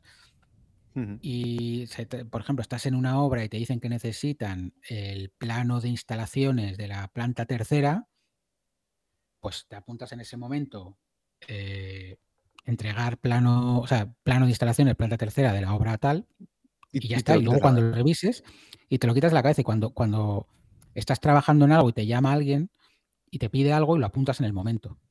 Luego hay otras técnicas. Por ejemplo, yo normalmente digo, uy, como voy conduciendo y no puedo apuntar, por favor, mándame un mail y me lo, me recuerda, ¿sabes? Esa, también la hago yo. Eh, para, aquí, como sé que os gustan muchas aplicaciones, pues hay muchas aplicaciones para capturar. luego, luego, luego, luego, luego, nos metemos. Tengo, tenemos una pregunta por ahí. Por, sí, ah, no desviarnos de lo que son los pasos. Luego, si te parece, hablamos de algunas herramientas que. Entonces, con, todas esas capturas de cosas que te han ido pidiendo, que te has ido acordando, que tal, son cosas en bruto, ideas en bruto. No hace falta especificar mucho. Obviamente, si pones pan, pues a lo mejor te has quedado un poco corto, ¿no? Pero si pones pan para la comida o pan para la cena o, pan de molde para los niños, o sea, algo que, cuando sepas que lo vas a revisar a las 24 horas, a las 48 horas, vas a ser capaz de acordarte qué querías decir con eso. Pero tampoco tiene sentido explicarlo. Tampoco tiene sentido llegar y decir, tengo que hacer los planos de instalaciones de la planta tercera. Porque hay una cosa que se llama enfriar el pensamiento. Y es decir, de salida, a mí todo lo que me proponen me parecen ideas cojonudas y me apetece hacerlas todas. Pero hmm. luego la realidad es la que es. La realidad que tengo, tengo dos niños, tengo un trabajo, tengo las pocas horas de sueño que me quedan por delante. Entonces, eh, al final tienes que aprender a decir que no. Entonces, eso, eso, de apuntarlo y verlo al cabo del tiempo, pues te, te, hace valorar si realmente eso era necesario, si esa serie de Netflix la tienes que ver o no. Si vale la mm. pena verla ahora, solamente la apuntas para, bueno, ya la veré en algún momento. Entonces, llega el paso de aclarar. Sí, cuando tú revisas esas bandejas, lo típico es revisar tu email o revisar las aplicaciones de tareas, suelen tener su parte de entrada. Está la parte de aclarar y la parte de organizar. Eh, se explica en el libro como dos pasos distintos, pero la realidad es que es uno porque va todo seguido. Yo nunca lo he diferenciado. Yo, mm, yo tampoco. al, principio, igual sí, pero, pero luego ya cuando lo coges con inercia. sí, eh, o sea, yo no, lo diferencio, yo lo hago todo seguido, ¿vale? Yo lo hago todo seguido y de hecho, muchas adaptaciones que hay de GTD, esto directamente lo convierten en un paso. Todo, ¿vale? Entonces, ahí, en esta parte se aplica un flujo que se explica en el libro y que es una toma de decisiones, no es más ni menos. Es tú ves eso y dices, ¿qué es esto para mí? ¿no? Y es cuando piensas sobre eso y es accionable o no. Y si no es accionable, pues tienes dos opciones, o lo borras o lo archivas. ¿no? Porque a lo mejor es solamente, pues eso, una película que te han recomendado, pues la pones en tu lista de películas que quiero ver y ya está. No tiene más misterio pero si es accionable tienes que ver qué, tienes que hacer con ella, ¿no? Si, es una llamada, pues la pondrás en la lista de contextos teléfono o llamadas, ¿no? Eh, tiene, Es más correcto el nombre de teléfono porque es la herramienta, aunque llamadas es válido porque en el teléfono si no puedes incluir muchísimas más cosas, ¿no? O comunicaciones, hay gente que la tiene también. Si es eh, hacer un Excel, pues lo lógico a lo mejor es un ordenador, aunque habrá gente que lo haga con un iPad y te puede decir que el iPad. Eh, si es buscar algo, pues a lo mejor tienes. Yo tengo un contexto que es navegador, porque tengo muchas cosas que tengo que buscar y prefiero tener separados de ordenador, que quiere decir lo que tengo que hacer en ordenador normalmente requiere más, más tiempo, más concentración. Y, y ya está. Y luego, pues tienes la opción también que sea algo que le has pedido a alguien y lo apuntas a una lista especial que se llama la lista a la espera. Esta luego, o sea, luego, luego esta quiero tratarla en detalle porque aunque no uses GTD, hay dos, tres hábitos de GTD que le van a ayudar a cualquiera. Que, o sea, que yo aseguro que a cualquier persona que esté escuchando este podcast usa esos dos o tres hábitos y a la semana está notando mejoras. Pero porque son básicos. ¿eh? y, y, luego, pues tienes la opción también de ponerla en una lista que se llama algún día tal vez, que es eso, son opciones que tal vez lo harás.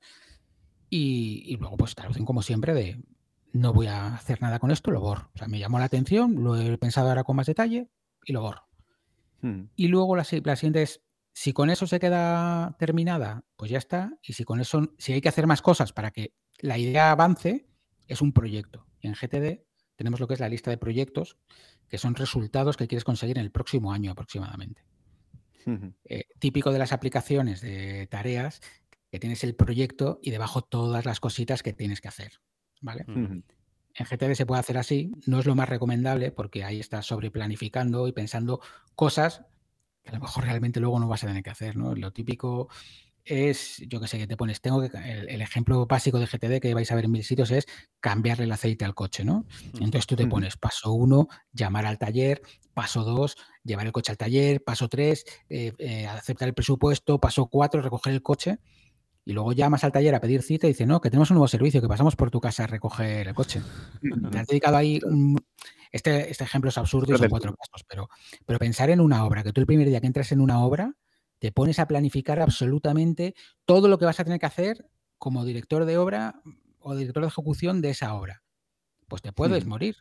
Pero si tú realmente pones que tu proyecto es tener esta casa construida en 16 meses y luego el resto vas viendo, vas viendo. O sea, sabes que tienes que arrancar con un plan de seguridad, sabes que tienes que, tienes que ver la de centro de trabajo, sabes que tienes que pedir la documentación, pero luego ya las obras, y, y, otros trabajos no, pero el nuestro, las obras son todas de su padre y de su madre, van todas yendo, pues, que a empujones. a mí yo os explico a muchos, claro, yo explico mucho a, muchos clientes, digo, es que nos deis cuenta que esto es un producto muy artesano en el que, en el que eh, entran muchas personas en, juego. Estamos tendiendo cada vez a industrializar más todo lo posible, pero, pero seguimos siendo un producto muy artesano y, y que pasan muchas cosas en una obra y hay que irse adaptando continuamente. Pues GTD tiene esa flexibilidad, porque un lema de GTD es ya iremos viendo, Y no, no planificar en exceso.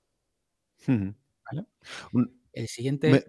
una, cosa, eh, que dices, por ejemplo, en el tema de las obras, y ya que hemos dicho que íbamos a poner ejemplos, eh, una de las cosas que yo tenía por aquí anotadas era cómo se gestionan esas urgencias que te van surgiendo durante las obras eh, dentro del proceso, porque a mí muchas veces me pasa que al final la bandeja de entrada se me llena de tantas urgencias que son cosas urgentes pero no importantes, pero claro, hay que acabar haciéndolas. Entonces, ¿cómo gestionas esas urgencias que surgen y llegas a casa y dices, no me da tiempo no puedo hacer nada más que las cosas que son urgentes. no me da tiempo a hacer nada más que las urgencias y de milagro. Eso lo, lo tratan muy bien en el paso quinto, que es el hacer, ¿no? Es obviamente obvio, todo esto lo hacemos para hacer algo. O sea, que, que existe este paso hay que accionar. Es, es, obvio, ¿no? Te digo que con GTD y, las metodologías similares, eh, ese, punto está contemplado porque fíjate que eh, mi amigo Sergio, él tenía una constructora pequeñita que atendía a, servicios de, seguros. Entenderéis que los avisos de los seguros son todos, son todos urgentes y para mañana. Pues aún así se puede, porque en el paso de, hacer, eh, lo que se diferencia es que hay tres tipos de trabajo. El trabajo planificado, el trabajo, el trabajo de planificar tu trabajo, ¿no? Es decir, aclarar bandejas y, preparártelo en tus listas, consultar tus listas, que es el, trabajo planificado o tu calendario para, para trabajar sobre ello, ¿no? Y luego está el trabajo según surge, y que es trabajo de, a ver, ahora mismo estamos grabando, a cualquiera de los tres nos llaman que en una obra nuestra se ha roto una tubería y se está inundando la calle, y para Chicos, el programa se ha acabado y al, que le, y, al, que le, toque se tiene que ir, ¿sabes? claro. es, que eso, es que es obvio, no hay que perder el tiempo ni en sistemas ni en narices, hay que solucionar el problema. Y lo que hay, la realidad es que el trabajo según surge es mucho menos del que la gente piensa. O sea, para mí, uno de los pocos trabajos que hay según surge es el de camarero, en el que te dan la comanda, apuntas, lo dejas en cocina y ya te quedas a la espera de que te den el plato para llevarlo a la mesa pero los, nuestros trabajos tienen muchas urgencias, pero eh, no tantas como creemos. pero no todo es urgente. Creemos que todo es urgente, pero no todo es urgente. Claro. Yo a algún cliente le tengo que decir que tu falta de planificación no es mi urgencia, ¿sabes? Porque claro. Mm, Mm, ¿Algún cliente y algún, algún contratista, algún subcontracista? Sí, sí, por supuesto. Bueno, a, todo el mundo, sí, ¿sabes? Pero yo, mm. yo, te digo, yo te digo más cliente porque muchas de mis obras pequeñitas las construyo yo, las, las unifamiliares no, pero las pequeñitas sí las construimos nosotros. Y, y, me pasa eso, que llevo dos meses detrás del cliente para definir perfectamente los armarios y cuando le digo, oye, mañana hay que hacer el pedido, o sea, mañana tengo que tenerlo claro, empiezan los miedos y digo, no, no, es que yo llevo dos meses detrás tuyo, somos todos mayorcitos si a mí no me importa pedir los armarios dentro de 15 días, pero los 15 días de retraso lo vas a asumir tú, no lo voy a asumir yo. Claro. Entonces, eh, no hay tanto trabajo según surge como, como pensamos, pero sí que existe. Entonces, en esos casos, pues es que a lo mejor ni pasa por la bandeja de entrada, es que a lo mejor en ese momento hay que solucionarlo como el ejemplo que ponía, salir ahora. De, o sea, ya te digo, es que ahora nos llaman a cualquiera de una urgencia de verdad de una hora y nos queda nada más que despedirnos de los oyentes, emplazarles otro día y solucionar lo que pase. Ya está. Eh, sí que hay muchas cosas que son rápidas. Por ejemplo, mm, vas a una obra, te piden un detalle y no pueden esperar ese detalle para dentro de, de siete días. O sea, esperan una contestación esa tarde, empiezan una, una contestación al día siguiente, como mucho. Entonces, para eso está la revisión de las bandejas de entrada. Las bandejas de entrada no se trata de una cosa que tiene mil cosas. O sea, yo, una bandeja de entrada, si la revisas por la mañana y la revisas antes de comer, o por ejemplo, la revisas eh, al final de la mañana y al final de la tarde, pues te has encontrado con ocho elementos, nueve elementos, nada más. O sea, que, en ese momento es en cada, que... cada vez que la revisas, habría que aclararla y, o sea, habría que procesar lo que hay en la bandeja. Hay que procesar y dejarla a cero. A, cero, siempre. Vale, porque hay una. Hay un tema y, yo no lo hago, ¿eh? No, no, yo tampoco. Yo no lo hago, por, no lo hago porque, porque, bueno, al final, al final hacemos trampas.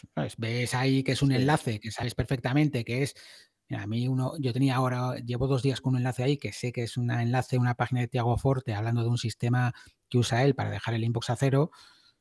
Chico, no me va la vida en eso. Pues ahí está. Y al final he hecho lo que tenía que haber hecho el primer día. Mandarlo a Pocket y ya cuando esté sentado con un iPad en la mano me lo leeré con calma, ¿sabes?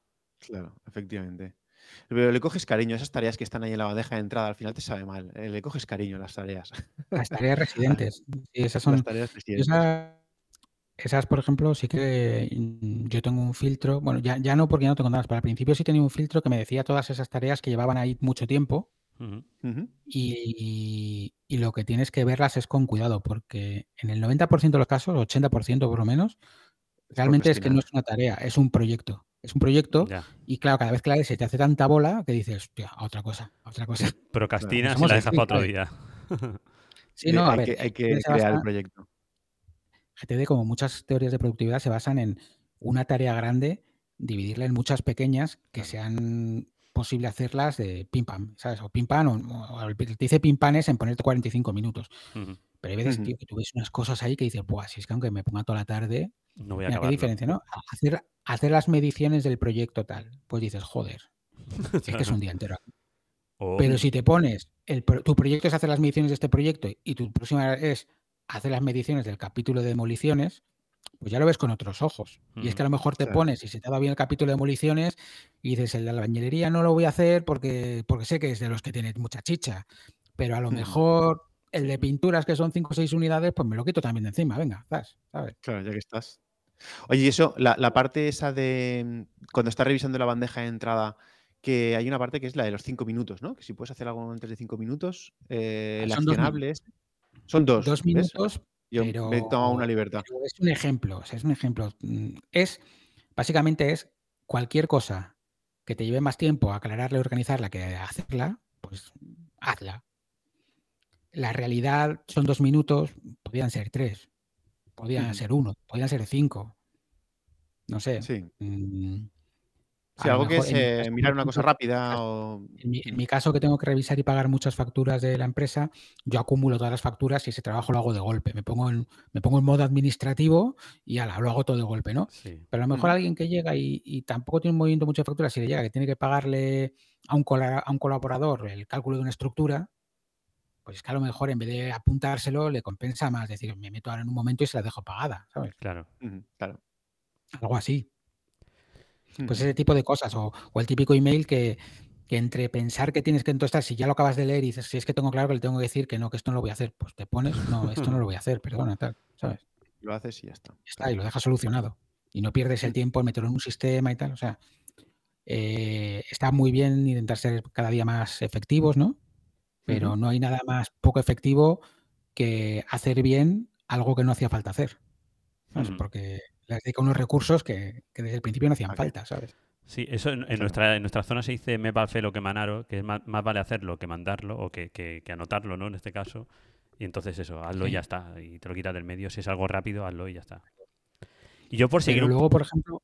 Sí, perdona. Eh, apuntar las cosas que. eh, las capturas son súper importantes, ¿no? Sí. Hay un dicho que dice que más vale un lápiz corto que una memoria larga. Correcto. Pues. Más pues lo es que bueno es de eso, es que al final capturar. tenemos muchas cosas en el día. Claro, Lo bueno de capturar o anotar es que eso de momento ya te olvidas de eso. Ya dejas la cabeza libre para otras cosas, ¿vale? Lo que estás haciendo en ese momento. Tú lo has capturado, lo dejas ahí, luego ya, ya lo, lo aclararás, ¿no? Y lo organizarás.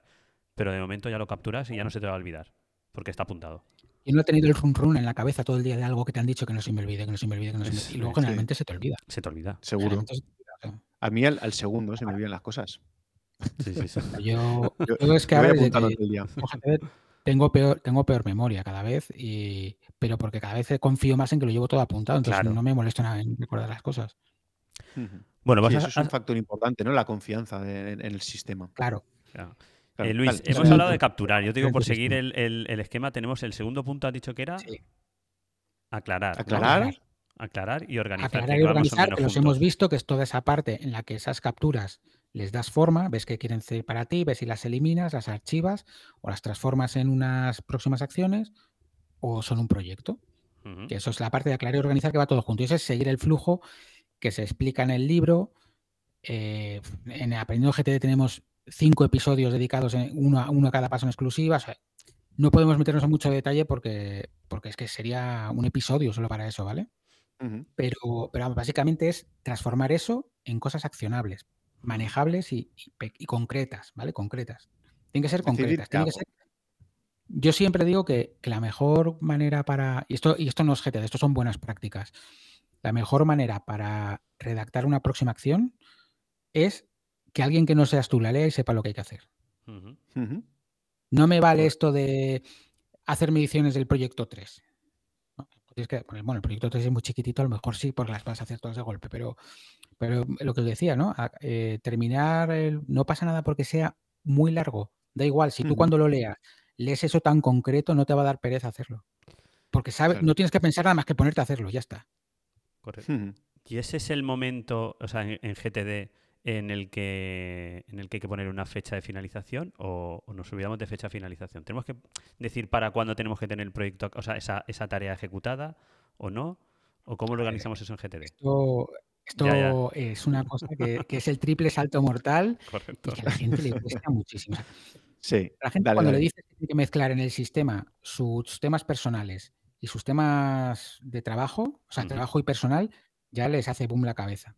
A mí no, nunca lo he entendido, ¿eh? porque yo, y Enrique me conoce, yo soy una persona que lo tengo todo mezclado. O sea, yo puedo estar dedicándome al trabajo, parar a grabar esto, eh, irme con los niños de paseo y por la noche de repente, de una de la mañana a cuatro de la mañana, ponerme a trabajar. Mm. O sea que no, Mm. siempre lo he hecho todo así. Y no, pero porque yo soy así, y no, no tampoco es bueno. Pero ya con lo de las fechas, lo de las fechas ya es que no entienden. Porque en Ujú. GT no hay fechas. No hay fechas. O sea, eh, las fechas que hay son fechas objetivas. Es decir, si yo digo quiero tener esto para dentro de una semana, no es una fecha. Tú lo pones porque todo lo que tienes en tus listas has comprometido contigo mismo a hacerlo lo antes posible. Y entonces eso te va a obligar a dejar muchas cosas en, en la lista algún día, tal vez algún día, o en la incubadora que se llama, que son cosas que en las revisiones las rescatas y las, no se quedan ahí criando, pero no, las rescatas cuando ves que tienes el, el buffer de tiempo para hacerlo. Otra cosa es que tu jefe te diga que tienes que entregarlo el viernes. Y sabes que si no está el viernes, pues va a afectar a tu trabajo. Entonces sí tiene una fecha. Y este es el momento en el que la pones. Y las fechas hay de dos, de dos tipos, bueno, de tres tipos. Están las fechas concretas para algo, por ejemplo, grabar este podcast. Grabar este podcast hoy, martes, a tal hora. Pues va a tu calendario, como una reunión o como cualquier cosa. Porque tiene sentido ese día, esa hora y ya está. Como fijar una visita de obra o una reunión que debería, o, o un tipo de reunión que debería tener todo el mundo y que poca gente hace, que es me reservo estas dos horas para estar en mi oficina trabajando, en lo que haga falta. Ya veré en qué, no defino el qué, pero esas dos horas no me voy a comprometer que no voy a quedar con nadie, que no cuenten conmigo porque yo necesito estar en mi oficina X horas. O sea, yo lo tengo comprobado que yo a la semana tengo que pasar X horas en la oficina a sacar trabajo de oficina, por muchas Mm. obras que tenga y por muchos marrones que haya. Hmm. Y Las reuniones contigo mismo, ¿no? Claro. las reuniones contigo mismo, sí que dice Manolo muchas veces. Luego están las fechas que te imponen otros, que esas están clarísimas. Entonces tú lo que tienes que saber es si, te sometes a esa fecha o no. Que tampoco tenemos que decir a todo que sí como corderitos. O sea, tampoco tienes que ir a una visita de obra y te dicen, necesito esto para mañana. Pues obviamente, pues si están hormigonando, si están hormigonando y tú sabes que para mañana lo necesitan, pues lo vas a tener para mañana. Pero si tú sabes que estás haciendo la estructura y te están pidiendo en estos momentos cómo van las ventanas, pues chico, mm, si te tienes que esperar tres días, te puedes esperar, no pasa nada. Pues ahí entonces, esa fecha siempre se pueden renegociar. No hay que decir que sí a todo de salida. Que estamos muy mal acostumbrados a no decir que no, en serio. ¿eh? Sí, sí, hay que aprender. Sí, sí, no, el, no, no es palabra mágica. Eso es una palabra y luego está, luego está la, tercera, la tercera fecha, que es no es a la fecha a la que hay que hacerlo como máximo, sino la fecha a partir de la cual lo puedes hacer. Típico ejemplo, la declaración de la renta. La declaración de la renta se puede empezar a presentar el 1 de abril y hasta el 30 de junio. Pues tú tendrías un aviso el 1 de abril que pone inicio del plazo de presentación de la renta. Luego tendrías eso, lo, lo capturarías y crearías tu proyecto.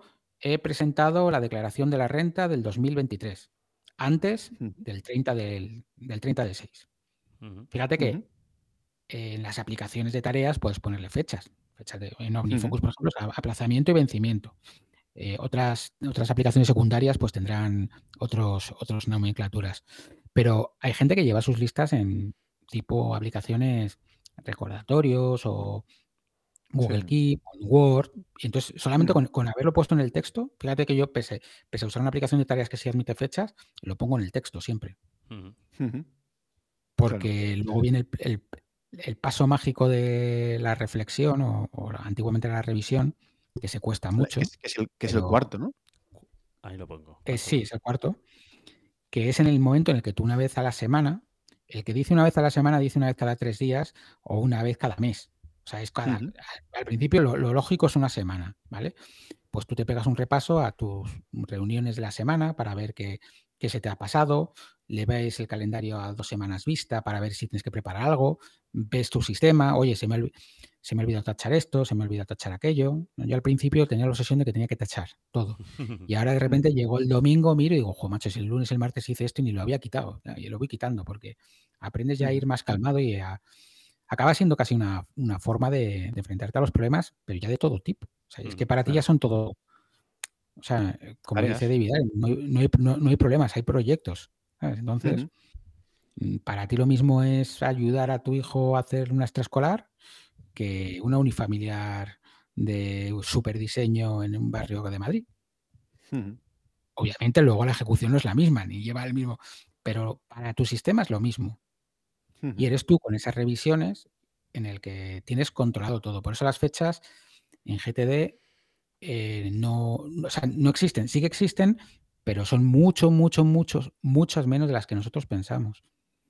Son más matizables, ¿no? Porque realmente GTD, eh, cuando haces esa reflexión, es cuando decides qué cosas eh, pones en tu lista de acciones siguiente, ¿no? De qué cosas voy a hacer de aquí a la siguiente revisión o de aquí a la siguiente vez que mire qué cosas tengo que hacer, ¿no?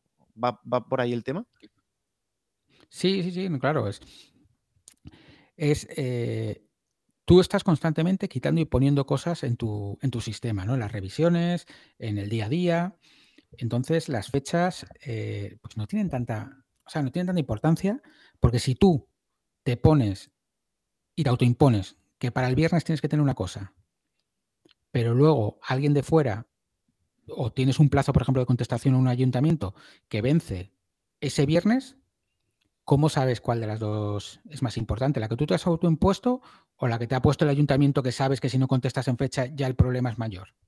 Entonces, por eso las que tú te autoimpones, ya te lo has autoimpuesto cuando has decidido que eso está en tu lista de próximas acciones, que es hacerlo lo antes posible. Y eso puede ser la próxima semana o en un año. lo antes posible, ahí lo, dice. Claro. Claro. La realidad es que, que acaban saliendo todas, o sea que no es, no es gran problema. ¿sabes? Claro. No, pero si, tú lo vas revisando periódicamente, pues al final no se te va a pasar, aunque tengas que presentar una fecha, tú lo vas a ver que está ahí y sabes que tienes que presentar en esa fecha porque tiene la fecha marcada en el texto. Y, lo que pasa es que tienes que obligarte, una tarea más es obligarte a ver eh, tus tareas periódicamente. Yo, por ejemplo, lo que hago es reviso todos los proyectos. le doy un vistazo a todos los que tienen alguna actividad dentro, los vas revisando. Entonces vas subiéndolo al, a la etiqueta de, acciones siguientes o cosas así. O incluso tengo una tarea que es la de urgencias. Pues oye, las urgencias las meto ahí, pero es que prácticamente no me da tiempo ni a meterlas porque las reviso y ya, las, ya. las realizo y ya está.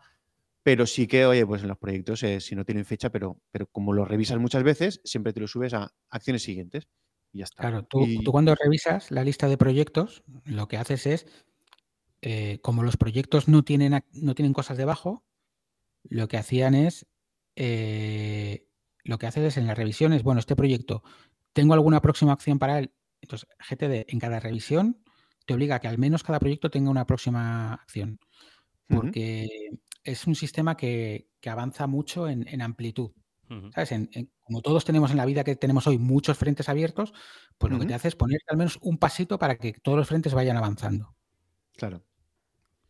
Mira, yo lo, he colgado antes, pero Oscar Serfano decía, dice, hoy he llegado a trabajar y no tenía nada en la lista to do para hoy. Me ha asustado, nunca me había pasado, creía que se habían borrado todas las tareas, pero no, simplemente no eran para hoy. O sea que creo que estamos... Es que una lista, una lista to do creo que, Es diferente, sí. Eh, es diferente a, un GTD, ¿no? Es, un, es matiz. Pero si quieres, antes de meternos si tiene diferencia o no, nos queda un quinto paso, sí, que, es que yo creo que deberíamos mencionarlo y ya seguir sobre el tema, ¿no? Si te parece o qué. El quinto paso es el de reflexionar o revisar. ¿vale? Eh, el sistema propone una vez a la semana, lo suyo es una vez a la semana. Ya cuando coges soltura. Pues el, cuarto, ¿no? Reflexionar era el cuarto. el quinto creo que es ah, actual. el quinto, el quinto. El, quinto es hacer. Hacer, hacer, que entonces es, es eh, lo que hemos contado. Tres tipos de trabajo, según surge,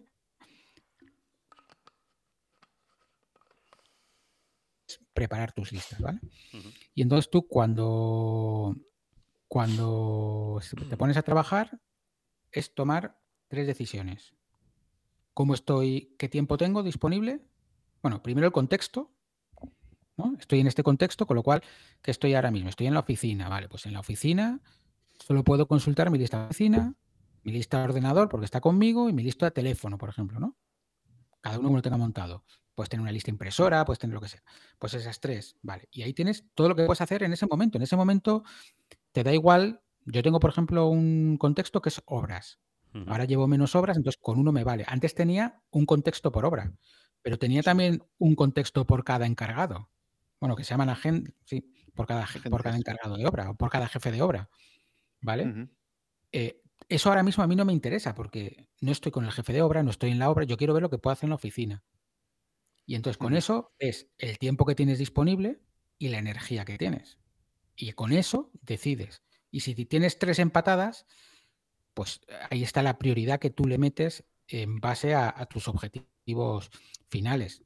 ¿Vale? Por eso no hace falta poner urgente ni importante, ni. No, eso tú ya lo sabes. Y eso que cuando lo has, explicado, Enrique, cómo lo haces tú, lo entiendo. Es que son cosas que sabes que dices, oye, esto no puedo dejarlo aquí mucho tiempo. ¿Sabes? Entonces, eh, si un día llegas a, estás al final del día y estás que no puedes más, pues a lo mejor no es el momento de ponerte a redactar el informe pericial de la comunidad que has ido a ver. Pero sí es el momento de decir, mira, pues voy a emitir las tres facturas que tengo que hacer este mes, a pagar a este y a descargarme los recibos de HNA, porque pongo el cerebro en modo plano, pero oye, esto también iba a tener que hacer en algún momento, pues el momento es ahora, ¿no? Eso sería la energía. Eso es cuando tú clasificas por energía, eh, que es el cansancio que tú tienes y para poder elegir qué, acción que tienes que hacer, eh, que tienes en tu lista de acciones siguientes, cuál se corresponde tanto con el tiempo que tienes disponible como con la energía con la que te sientes, ¿no? Por ahí va. Entonces, sí, lo que pasa es que yo, por ejemplo, en mi aplicación, energía y tiempo no, los pongo. Es una cosa que al final, cuando tienes el contexto, ves, ya te lo sabes de las revisiones y dices, mira, es que tengo, tengo que hacerlo así. Tengo contextos ya, además, por ejemplo, tengo un contexto que es eh, banca electrónica. Banca electrónica, al final es que cuando entro ahí, sé que son todo cosas de pagar facturas, que me puedo poner en modo automático y que no, lo que necesito un momento que no me interrumpa mucha gente, pero que si estoy fundido me da igual porque es hacer una transferencia a otra, apuntar y ya está. O en el contexto navegador, que sé que son descargar cosas y tal, pues tampoco, si no, si estoy fundido, me voy quitando ese trabajo. Pero a lo mejor el que tengo en un ordenador, que suelen ser cosas más que requieren más atención, pues no es el momento de consultarlas. Claro, muy bien. ¿Vale? Antonio, dale. Bueno, pues yo creo que más o menos nos han quedado claras las cinco, ¿no? Los, cinco, nos, ha, costado 40 minutos llegar a los cinco puntos, ¿eh? pero yo creo que es un buen punto de Bueno, esto, esto es la base, porque ya lo que viene ahora es. Sí, sí, sí. Claro, ahora sin, sin, tener estas cinco cosas claras, eh, no se puede hacer nada. Claro, ahora, ahora trataríamos, ¿no? De, realmente contadas suenan más complicadas de lo que realmente son, ¿eh? Sí. Sí, Incluso hay muchas veces, luego lo hablaremos, hay muchas veces que, por lo menos yo en mi caso la voy mezclando y a lo mejor de, en, la de captura, pues a lo mejor ya directamente lo aclaro y lo organizo, que no debería ser así, pero bueno, luego cada uno, como bien has dicho Luis, eh, va, ¿no? modificando la metodología y, adaptándola también a, su, a sus necesidades y a lo que a él le funciona, que es lo importante. El tema de capturar, aclarar y organizar, que, lo hemos hecho todos, no es muy recomendable por el tema de que te estás perdiendo la oportunidad de dejarlo enfriar, de, valorarlo mm, pasado un tiempo, sin la emoción del momento. No sé, es como cuando, cuando te quieres comprar algo, un, gadget, no sé qué, de último modelo, y no estás muy convencido, y lo dejas ahí con la almohada a ver, si, mañana de verdad. incluso, de verdad incluso estando convencido. Eso nos ha pasado a todos, sí. Pues, sí, pues hay que reflexionarlo. Pues bueno, ya tenemos los cinco puntos más o menos claros y yo creo que habría que pasar a, ver en el día a día, sí, la acción. O sea, tú como arquitecto, eh, ¿cómo utilizas el GTD en tu día a día, en tu día a día? Y a ver si nos puedes poner algún ejemplo eh, más claro de, cómo lo utilizas. Concretos, sí. ¿Cómo te ayuda? Mira, yo por ejemplo me levanto por la mañana y mientras estoy tomando un café, eh, reviso las listas por encima. no, no me las leo todas, sino veo más o menos que, bueno, el calendario, como. O sea, este, este, por ejemplo, es un consejo que debería hacer todo el mundo. Al inicio del día te ves tu calendario del día para acordarte un poquito, tal. Eh, ves tus listas. Ah, bueno, pues el día voy a estar aquí, voy a estar allí, tal. Y luego, depende. Si me quedo en casa, si voy a la oficina o si voy ahora. ¿Que voy a la oficina? Pues llego a la oficina, Allí es donde aprovecho con la gente que trabaja conmigo, me puedo sentar con ellos y ver qué tenemos entre medias. Que, entonces, como tengo una lista con cada uno de ellos, y este, ¿os acordáis que he dicho antes que... ¿Son, contextos la gente con la que trabajas o son... En GTD lo llaman agendas, porque aquí por agenda entendemos el cuadernito de no sé qué, pero en, en, americano agenda es la agenda con, de una reunión, la agenda con una persona, de yo, para, para simplificarlo, vamos a considerar a todo. La definición de contexto es eh, lugar, herramienta o persona. Con lo cual, vamos a considerar nuestros contextos y, es lo más sencillo. Entonces, os he dicho antes que yo iba a dar algunos consejos que, aunque no uses GTD, son cosas que, si tú las empiezas a usar, vas a notar una mejora. Entonces, la primera que yo diría es usar una lista de agendas.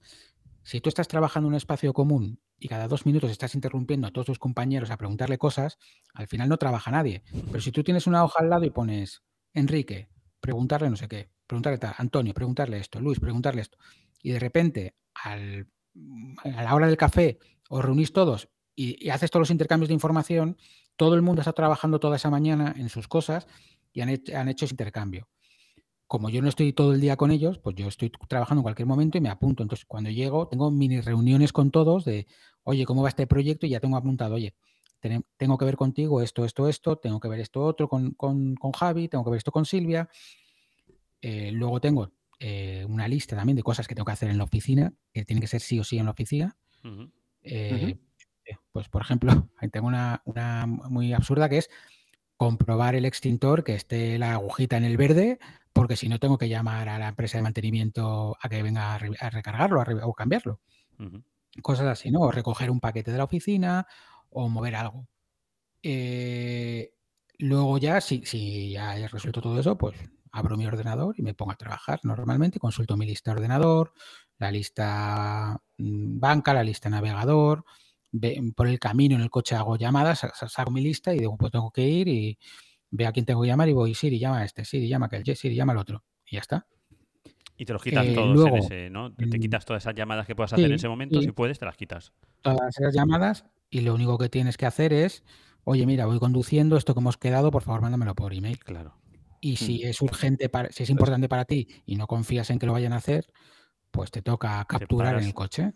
Te Ese- paras en una gasolinera. ese truco de ese truco de que te lo manden por email, yo es- estoy viendo en el grupo de Telegram que más de uno se lo va a apuntar. ¿eh? Estoy conduciendo, lo mándamelo por email. Es Ese lo va a apuntar útil. más de uno. O si Siri te hace caso ese, si Siri te hace caso, le dices que te lo anote. Lo que pasa es que Siri, pues hay veces que, que no te hace mucho No, caso. Claro, es que manden, que te lo Siri, manden. Siri- Siri el problema, Siri el problema es que dependes de la cobertura. Yo uso Siri, últimamente me está funcionando bien, pero dependes de la cobertura. Eh, Pero bueno, tienes otras aplicaciones Hmm. que, que te Sí. hace una nota de audio, eh, le das así ¡pup! en un clic o lo lanzas con un atajo de voz y, y te captura en el momento y ya está, ¿no? Correcto. No, Imagínate yo que voy con la moto y voy haciendo eso mismo, pero con, con el micrófono del casco de la moto. O sea que Pero eso hacía yo, cuando iba, yo cuando iba en moto hacía lo mismo, ¿eh? Sí, sí, sí, Eh, sí. O sea, cuando, cuando iba en moto, porque además, eh, como tengas un buen micro de moto, no Sí, sí, saben que vas en moto, madre. porque no- se, oye, se oye mucho menos ruido que en un coche. Sí, Entonces no se lo creen. ¿sabes? no se lo creen directamente. Entonces yo pitaba para que se diesen cuenta que yo iba, pi, pi, pi, ¿ves cómo sí que voy? Entonces, y luego, eh, luego cuando llegas a una obra, por ejemplo, tú imagínate que tienes viviendas de la calle tal y tienes ahí todo lo que quieres hacer en la obra. Todo lo que Ujú. quieres hacer en la obra es comprobar la medición del baño, eh, apuntar, mm, yo qué sé, eh, comprobar que el solado que han puesto corresponde con el que está en proyecto, comprobar Ujú. la instalación, no sé qué, todo lo que quieres hacer. Un error, por ejemplo, que hacía yo al principio, cuando empecé con, con GTD, es que englobaba las conversaciones que tenía que tener con el jefe de obra o con el encargado Hmm. en la obra, ¿no? Total, siempre que iba, el jefe de obra estaba allí y el encargado estaba allí y tenía todo el sentido del mundo. Hasta que un día tuve una reunión en mi oficina con el jefe de obra y me di cuenta, joder, no, la obra tiene que estar en un lado y el jefe de obra en otro, En otro. Claro, porque no tienen por qué coincidir. Hmm. A lo mejor para una obra muy pequeña sí, pero también puedes tener un jefe de obra que lleve varias obras, porque es muy normal en una constructora pequeña, media, que haga de unifamiliares Ujú. tal, pero que el jefe de obra esté por la mañana en una obra y por la tarde en otra, Claro. porque no da, generalmente el Y que, presupuesto y que las dos unifamiliar sean tuyas, no que las dos sean tuyas y por, la- Claro, por tanto el contexto no sirve, porque es una persona, pero no sabes en qué obra. entonces, bueno, pues al final, si recurres, efectivamente, la persona es el jefe de obra y lo tienes ahí y, la- y- y la obra es. Entonces, eso es bastante, bastante útil porque, o sea, yo esta mañana, antes de venir aquí, he ido a, a una, unifamiliar, a una unifamiliar que hemos terminado y tenía que comprobar que un fan coil funcionaba porque el cliente me decía que no le terminaba de ir. He dicho, bueno, cuando vaya te lo miro. Tenía que revisar unos remates que están haciendo y otra cosa. Pues ya está, lo tenía todo. O sea, es que no tenía ni que pensar. Sabía que no se me iba a olvidar nada tienes que coger el hábito de llego a una obra y abro, y abro mi lista de la obra y veo lo que tengo que hacer. En el tema de un... Eso, por Tú, tú ejemplo, una seguro, tú seguro que lo sabrás, pero se- hay aplicaciones de las que hablaremos después, que hay algunas que, lo digo como, anécdota, que, que tienen eh, geolocalización. Entonces, cuando Sí, llegas sí, a un sí. sitio, te manda la- el recordatorio. Entonces, cuando llegas a la obra, te manda todo pero- lo que tienes que, que ver. Esto está muy bien. Yo tengo todas las notificaciones del teléfono desactivadas. Entonces, Sí, yo también, Salvo- pero bueno, también. la- las tengo las de sonidos y todo eso. Pero si abres la todo, aplicación, todo. te avisa. Sí, no, no, pero bueno, de todas maneras, también yo huyo mucho de esas automatizaciones porque, aunque confío mucho en OmniFocus y yo estoy muy contento con esa aplicación, lo tengo preparado de tal manera que si mañana me tuviese que ir a otra, sería muy fácil migrarme, porque no uso casi Claro. nada de, de las, de las cosas extra, ¿no? Eh, luego, más cosas en el día a día, pues obviamente a lo largo del día te van diciendo, oye, esto, oye, lo otro, tal, pues tú vas apuntando en tu aplicación, pum. En tu bandeja de entrada, ¿no? Ahora, en la bandeja de entrada, esta mañana, pues eh, otra obra en la que he ido, ya por fin la cliente ha elegido los colores de las 25 muestras que hemos hecho, pues ya ha elegido por fin la mujer, pues me ha apuntado los cuatro colores que quiere, pues ya los tengo y ahora ya cuando llegue a casa, pues le mando, le mando, querida clienta, como hemos quedado esta mañana, te confirmo que los colores que se van a poner es este, este, este, este, este, en esta habitación, esta habitación, esta habitación. Y ya está. Claro. El día de mañana hay un problema. Pues si no me he equivocado en la transcripción, ahí lo tenemos. Mire, mi- mira lo que nos dice Oscar, a ver qué opinas de este comentario que nos dice, todo esto lamentablemente solo sirve para los que trabajáis solos. Yo no sé si estoy muy de Eh, acuerdo no. con eso. No. No, no, no, no. no. En mi, eh, en mi- mira, eh, yo ahora mismo en mi oficina somos cinco. Ha habido un momento que éramos 14. Ujú. Ninguno usa. GTD. Sí, yo soy el único, pero GTD es un sistema de productividad personal para ti, para organizarte tú. Lo- para trabajar luego en equipo hay otras opciones compatibles con GTD, casi todas además. O sea que no hay, no hay ningún problema. No sé si se referirá, Oscar, a que, a que tenga un jefe que le diga lo que tiene que hacer en cada momento, que a lo mejor también va por ahí la cosa. Pero yo creo que aunque trabajes con otras personas, que sea así, Enrique, puedes ir anotando todas las cosas que tienes que hacer, que es lo, que es, que es lo importante. O sea, para que no se te olvide absolutamente nada, capturar. claro, pero incluso en el que tengas un jefe que te diga todo el día lo que tienes que hacer, tú lo único que tienes que ir es capturando todo lo que te dice tu jefe para que no se te olvide nada. Pero es que además de nuestro trabajo, también está nuestra vida personal. Entonces, GTD te da un mapa completo de tu vida. Porque hay, una parte que nos hemos saltado, porque da tiempo en, lo que dura un programa, que son los niveles de altitud. O sea, GTD contempla, ah, lo compara con un avión, con un avión Eso es muy filosófico ya, ¿eh? Eso ya es muy, filosófico el tema. Y lo, y lo compara desde, desde la pista de aterrizaje, que son el día a día de tus acciones, los proyectos, que son, son, tus resultados a un año, que es un poquito más alto, las áreas de responsabilidad, que es una cosa transversal que son tus distintos roles en la vida, ¿no? Tu, tu, Enrique, tu Enrique director de obra, tu Enrique padre, tu, Enrique, marido, tu, Enrique, yo qué sé, hobby y, tu, y tus intenciones, yo qué sé, como gestor de tu propio negocio, ¿no? Y, y luego sí que es verdad que, claro, yo sí tengo un jefe, yo no tengo un jefe, yo tengo muchos, pero tengo muchos clientes. Y, coño, a los jefes también hay que, a mí es que me van a echar cualquier de un sitio, pero a los jefes hay que decirles que no. Claro, no, no.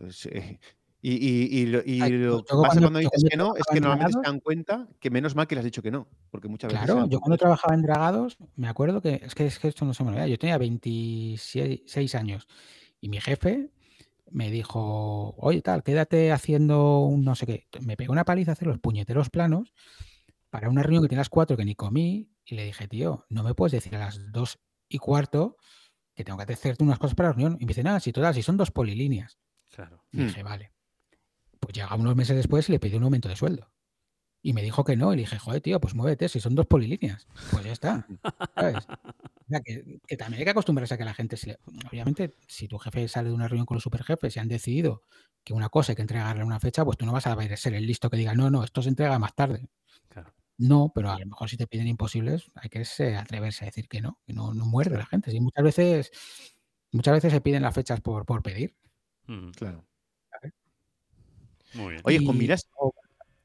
Dime. Dale, dale, dale. No, no, dale. Que es que si no te liamos, porque yo tengo tantas preguntas que hacerte que, creo que me das más, estamos eh, derivando un poco. Ejemplos de, más ejemplos del día a día que se me ocurren. Eh, bueno, pues tener tener, por ejemplo, hay, hay, una, hay una serie de, checklists que se pueden llevar también de control, pero no checklists de los que habláis muchas veces, que tienes el checklist para el control de cimentación o checklist para el inicio de obra, ¿no? Pero, por, bueno, bueno, el checklist del inicio de obra, por ejemplo, sí te puede servir.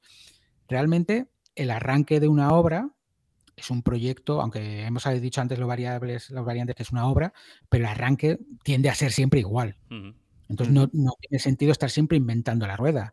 Estoy seguro que vosotros tenéis un, checklist para arrancar una obra de documentación que tenéis que pedir, de pasos que hay que seguir.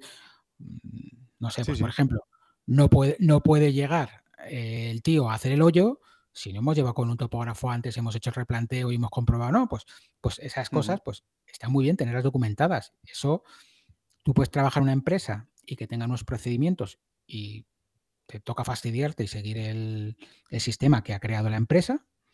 Y si no, pues te lo creas tú. O sea, yo cuando he trabajado en empresas, eh, había que hacer algo y nadie me decía cómo había que hacerlo. Pues, pero yo cuando ya lo hacía tres o cuatro veces, yo ya me creaba, mira, a mí me parece que tengo un muy buen resultado si lo hago así.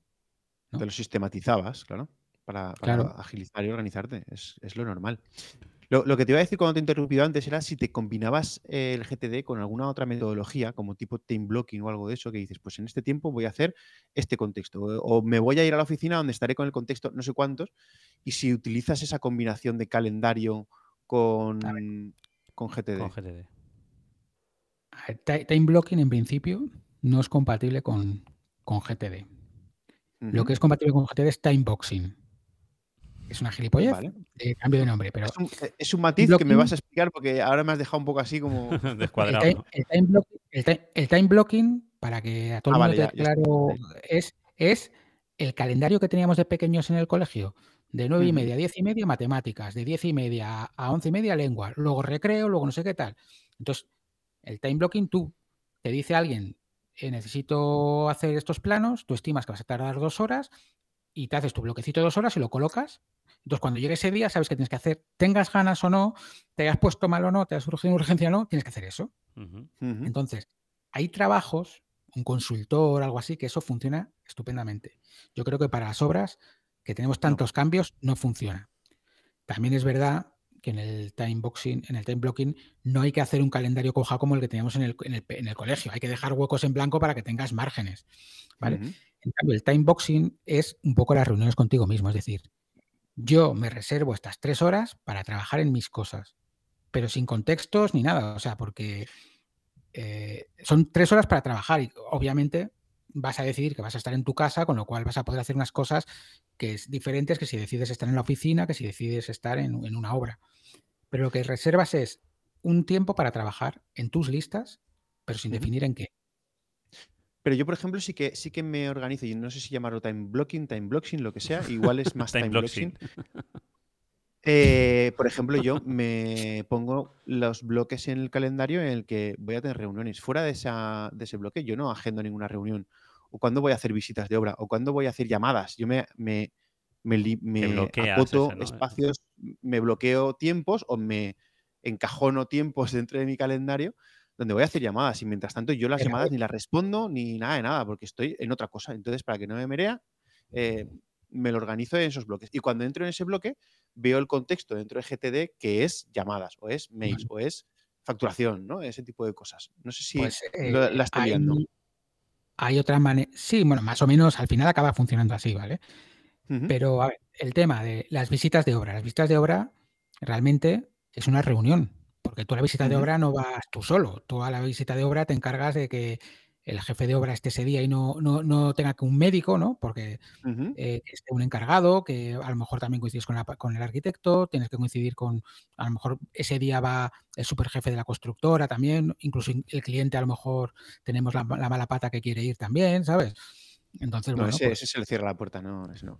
No, te digo la mala pata porque joder, yo tengo eh, obras que el cliente viene de vez en cuando y es una maravilla porque está súper enterado de su casa, pero tenemos otra que es que el cliente quiere estar en todas y, coño, pues yo no hablo con el aparejador, con el arquitecto técnico, con el arquitecto, con, con, el, con el jefe de obra, y el mismo, igual que si tengo al cliente al lado, porque tengo que estar haciendo el traductor continuamente, ¿no? y el traductor técnico. No, no vamos a ocultar nada, pero, pero hablamos otro, otro nivel, a otra velocidad y a otra cosa cuando hablamos entre los técnicos y nos entendemos de, oye, que esto vamos a solucionarlo así, y a lo mejor haces un cambio de proyecto que es una tontería y al cliente se le viene al mundo porque estás cambiando una cosa de proyecto, pero es que, bueno, sí, la tubería iba por aquí, pero ahora en la realidad no puede ir por aquí, tenemos que desplazarla a 20 centímetros, pues ya está, no pasa nada. Sin problema. Entonces, eso es una reunión más. Eh, decidir que tu franja de horario de atender llamadas, por ejemplo, es de 12 a, 2. Bueno, pues si lo quieres reflejar en el calendario, refléjalo, no hay ningún problema.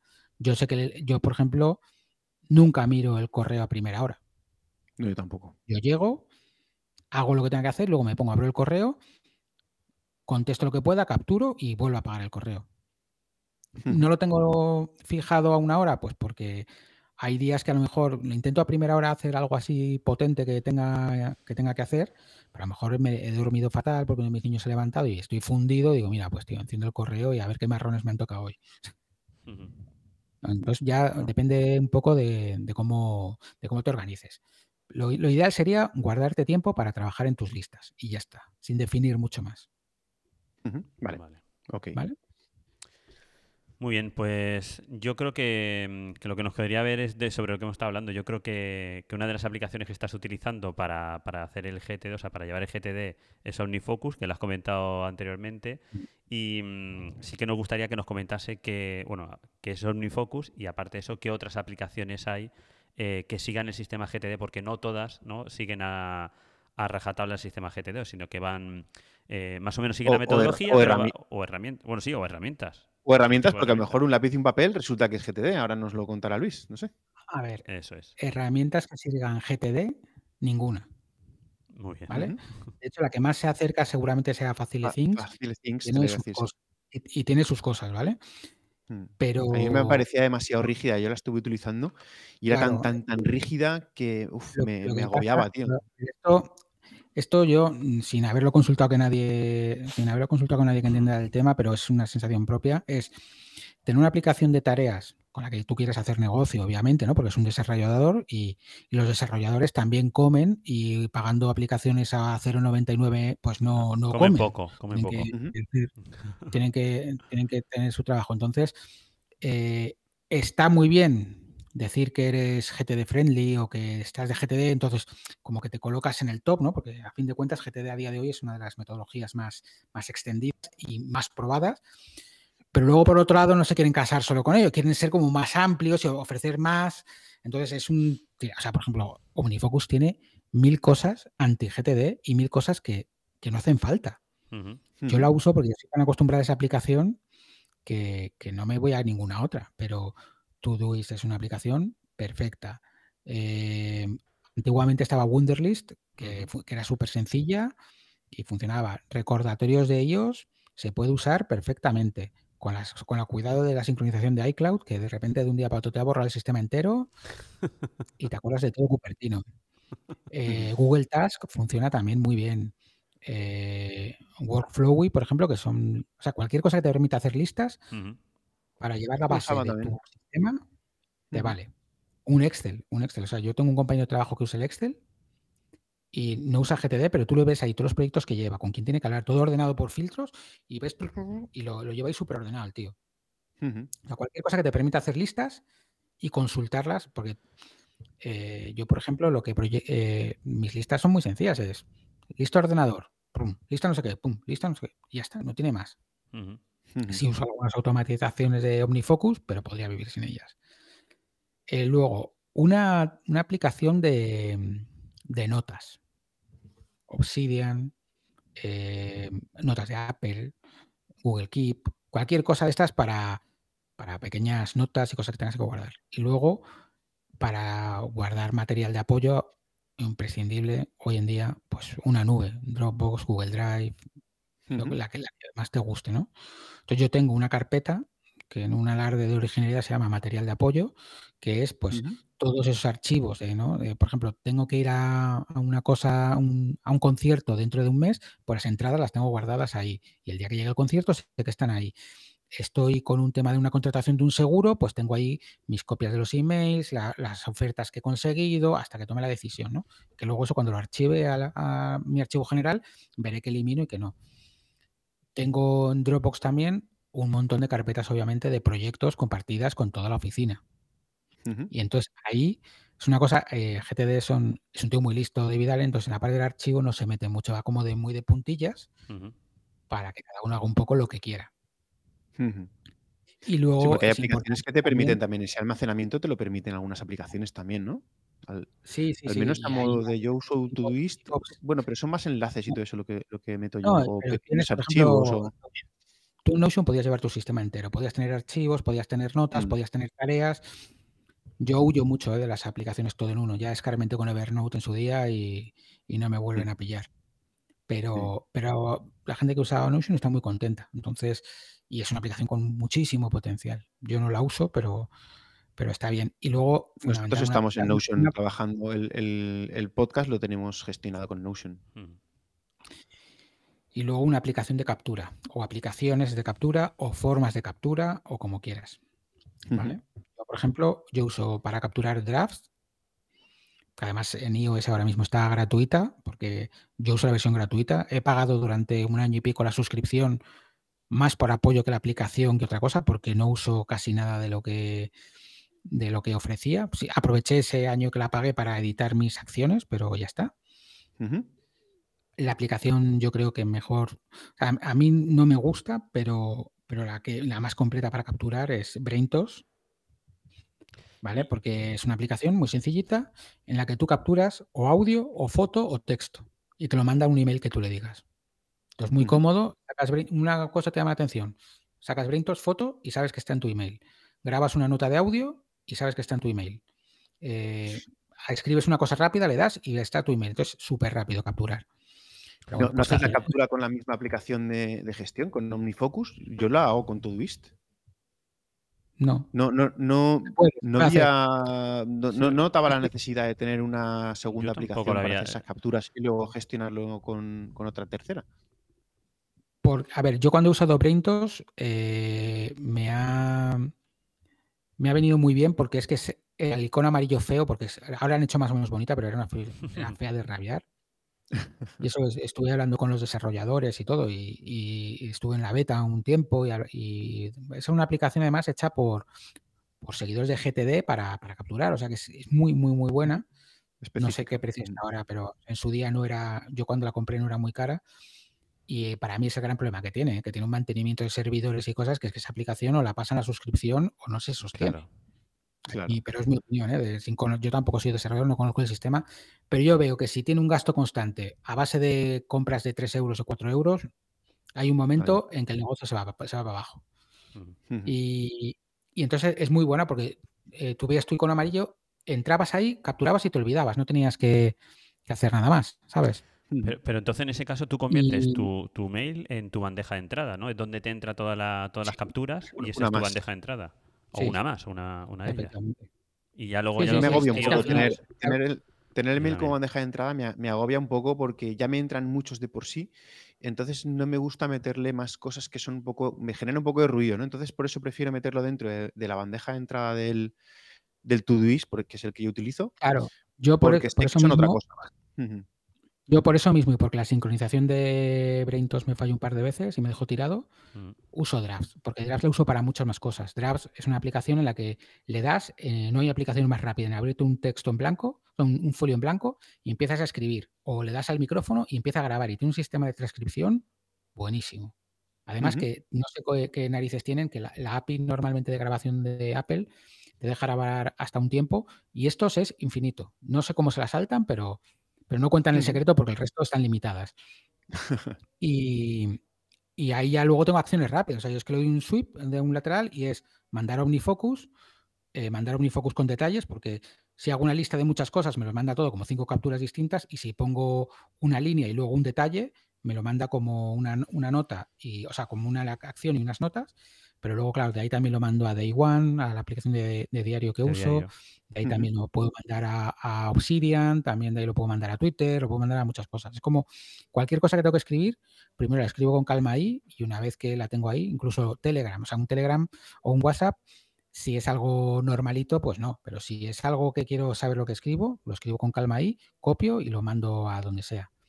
Perfectamente sincronizada con el Mac, con lo cual incluso la uso de cortapapeles a veces y y, o empiezo en el Mac, escribo un mensaje que para mí escribirlo en el móvil es un rollo, lo escribes tranquilamente en el ordenador y luego cuando llegas al teléfono lo copias y lo pegas donde quieres y ya está. Claro, muy bien.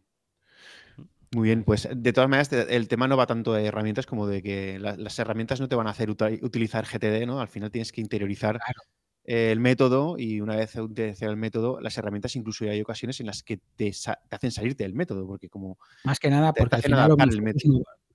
Omnifocus al final no va a la obra y decide si se han quedado sin redondo del 16, ¿por cuál lo cambias? ¿Sabes? Te toca hacerlo a ti.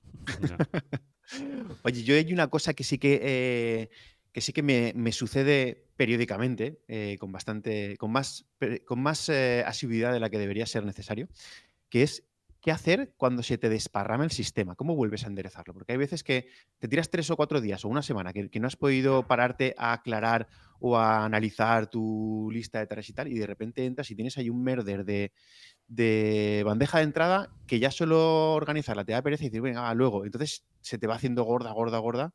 ¿Cómo, cómo arreglas un desparrame de sistema? Porque al final se trata de que el sistema te dé confianza. Si no te da confianza, eh, ya no. si no confías en tu sistema, si no, si no confías en tu sistema, empiezas a tirar de memoria y empiezas claro, a o apuntar en otros sitios o tal. Y mm. entonces, si estás en ese momento, es mejor que te quites GTD y lo que tú quieras, porque si vas a estar como antes, no tengas doble trabajo, ¿vale? Claro. Pero entonces, en ese momento, para, primero, para evitar eso, están las revisiones semanales, para, en vez de esperar a que se desparrame todo, ir poquito a poco haciéndole un mantenimiento, igual que un coche, pues, pero esto pero cuando, como a todos nos pasa, es lo que se denomina muchas veces que te has caído de la tabla, ¿no? Como si fueses surfeando y te has caído de la tabla, pero tienes el cordelito atado al tobillo que te permite recuperar tu tabla y volverte a montar. Ese cordelito es, una parte que se hace en la revisión, que es muy chiquitita, pero que se puede hacer como muy extensa, que es un barrido mental. Y este sientas con un papel o con varios y te tiras el rato que te haga falta apuntando todo lo que se te ocurra que tienes pendiente en la cabeza. Como si fuese una lluvia de ideas. Todo, todo, aunque te parezca absurdo. Pum, pum, pum. Fuera, del sistema, en un papel, que no tiene nada que ver con el sistema, ¿no? Es eh, funciona. Mira, yo me he llegado a hacer un atajo de ellos que me iba haciendo preguntas para hacerlo. Que incluso lo podría compartir si lo encuentro. Eh, eh, pero al final un papel es lo que mejor funciona. Tú apuntas, lo capturas y lo, y lo manda. Y, todas esas capturas las vas aclarando. Y con eso, y terminas de hacer la revisión, que a lo mejor en vez de una horita o 45 minutos te va a llevar tres horas, pero ya tienes tu sistema al día, ya vuelves a confiar en tu sistema y sabes lo que está ahí es lo que tiene que estar y ya está. y lo, y... Es verdad que, esto afortunadamente no pasa habitualmente. bueno, eh, lo que se te ha olvidado, Enrique, ya te lo recordará alguien que, lo tenía pendiente. tú, haces esa, esa, lista en papel de todo lo que te acuerdas y lo que haces es borrar directamente tu bandeja de entrada y vuelves a empezar con lo que te has apuntado en el papel. A ver, en, vez de, en vez de hacerlo en papel, lo puedes ir apuntando en OmniFocus, pero es que es sí, más bueno, inmediato pensar. Oye, chicos, yo me estoy quedando casi sin batería, lo sepáis, y no tengo el cargador a mano. o sea que tenemos que. Pues, eh, bueno, pues Luis, eh, nos quedaría que nos hablaras, eh, porque claro, todo esto que nos has dicho de todos los libros que podemos estar mirando para aprender GTD, pero luego tú has montado una plataforma que se llama Lecturas Productivas, ¿no? Eh, cuéntanos un poco ahí qué, has hecho en lecturas productivas. ¿Qué es esto de lecturas productivas? Bueno, pues eh, Lecturas Productivas es un, es un, club de lectura en el que vamos a leer un libro al mes a lo largo de 2024 y lo vamos comentando en un grupo privado de Telegram. ¿vale? Yo esto, Joan Boluda en su podcast de marketing online comentó que, lo iba a hacer con un tema de marketing, me pareció una idea muy buena y dije, pues yo, y si monto algo así, entonces me propuse el reto de montarlo en plan en una hora. Y en una hora monté la página web, que es lecturasproductivas.club, eh, monté el carro de compra y monté ya lo que es lo básico. O sea, es que no, funciona con poco más. Una, una, página que es una portada y después de 15 años haciendo webs con WordPress, tengo ah, bastante ya experiencia. Eh, tuve que aprender a manejar Stripe, pero vamos, al final, era, al final fue un poco configurarlo y copiar un código en la web. Y luego ya, pues, la primera selección de libros, la que os encontrasteis cuando entrasteis vosotros, la, había hecho yo. En parte eran algunos que me he leído y otros que me quería leer, simplemente. Y luego, bueno, pues ya hemos ido votando entre todos y ahora estamos eligiendo entre 18 libros al mes, elegimos uno, que suele ser el más votado. El primer mes leímos en el mes de enero el de el libro de esencialismo. Y ahora estamos con el de Construye tu segundo cerebro de Tiago Forte. Ese, ese, de esencialismo le ha tocado la patata a Antonio. ¿eh? ayer me fui yo a andar. Lo he contado antes. Sí, antes lo he contado. ayer me fui yo a andar yo solo. Mi primera vez sin móvil, sin nada, yo solo. Toda la mañana. Sí. Y lo hice, lo hice. Yo lo hago todas las mañanas con el, con, el perro. Ah, me voy con el perro de paseo media horita y. Sin móvil, sin música y sin nada, ¿no? Claro. Sí, sí, sí. Y, luego, pues eso, el, el de Tiago Forte, pues eh, cuando antes decíamos que GTD el tema de archivo no lo toca, pues bueno, es un sistema que propone Tiago Forte de, para archivar tus notas y tus archivos y todo. Entonces, bueno, pues son, son variaditos, ¿sabes? Hay de todo ahora mismo. Muy bien, muy interesante. Pues, pues oye, eh, aunque se ha oído un poquito mal antes, pero nos, habíamos quedado con las ganas de poder despedirte como toca porque ha sido un programa súper interesante. Ya, ya nos decías que con las preguntas que teníamos preparadas eh, teníamos para una hora, no hemos tenido para una hora, hemos tenido para, más de una hora incluso. Y podemos estar más todavía, si es que este tema es, inabarcable. Hay cosas, que hemos tenido que resumir muchísimo, pero, claro. Lo hemos tocado muy por encima, todo el GTD. Muy por encima. Sí, sí, sí. Bueno, pero esperamos que los oyentes les haya quedado claro. Solo sobre GTD, o sea que. Hay montones de libros y un podcast entero, ¿no? Que todos los días, eh, todas las semanas, ¿no? ¿Publicáis en, Aprendiendo GTD? No, cada 15 días. Cada 15 días. ¿Ves, Antonio? Si es que se puede hacer un podcast cada 15 días y no pasa nada. y cada semana.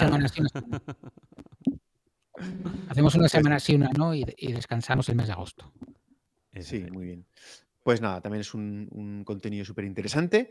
Y así que nada, eh, solo nos queda despedirte y agradecerte muchísimo que hayas hecho el esfuerzo de estar a estas horas, eh, quitándote horas de los chiquillos que estás ahí en casa, que sé que, lo, tenías, lo tenías agendado o lo tenías metido para otra actividad y te la he trastocado, te la hemos trastocado. Pero bueno, esperamos que haya merecido la pena, que te la hayas pasado bien.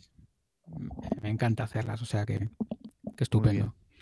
Pues nada, espero que nos veamos por allí, por Madrid. Pues en algún momento, cuando vayamos por allá, a ver si tenemos oportunidad de, cruzarnos y, nos conoce, y, conoces a Antonio, a mí ya nos conocemos bastante. Pues nada, no te queremos quitar más tiempo. Muchísimas gracias, Luis. Siempre es un gustazo a vosotros. A vosotros, a ver si un día hablamos ya sin cámara, nada, tío, más, más tranquilos. Eso es, y, de cara a cara, de cara a cara, hombre. Cuando estemos en Madrid te llamamos. no, no, yo cuando, cuando, vais a venir, decírmelo. Y, yo me, a mí si me avisáis con un poquito de tiempo, me, me aclaro esa mañana y ya está. ¿Vale? Muy bien. Muy bien. Perfecto. Pues decirle a Oscar que, no es que no haya cargado el micro, que es que la batería de un móvil, de un portátil de 10 años da para lo que da. ya, claro. ahora estoy en mi despacho, ¿sabes? Pero es que mi despacho comparto con mi mujer y ella tiene que trabajar. mucho, mucho hace, mucho hace Muy ¿Vale? Muy bien. Venga, Venga. Pues nada, hasta, luego. Gracias. Chao.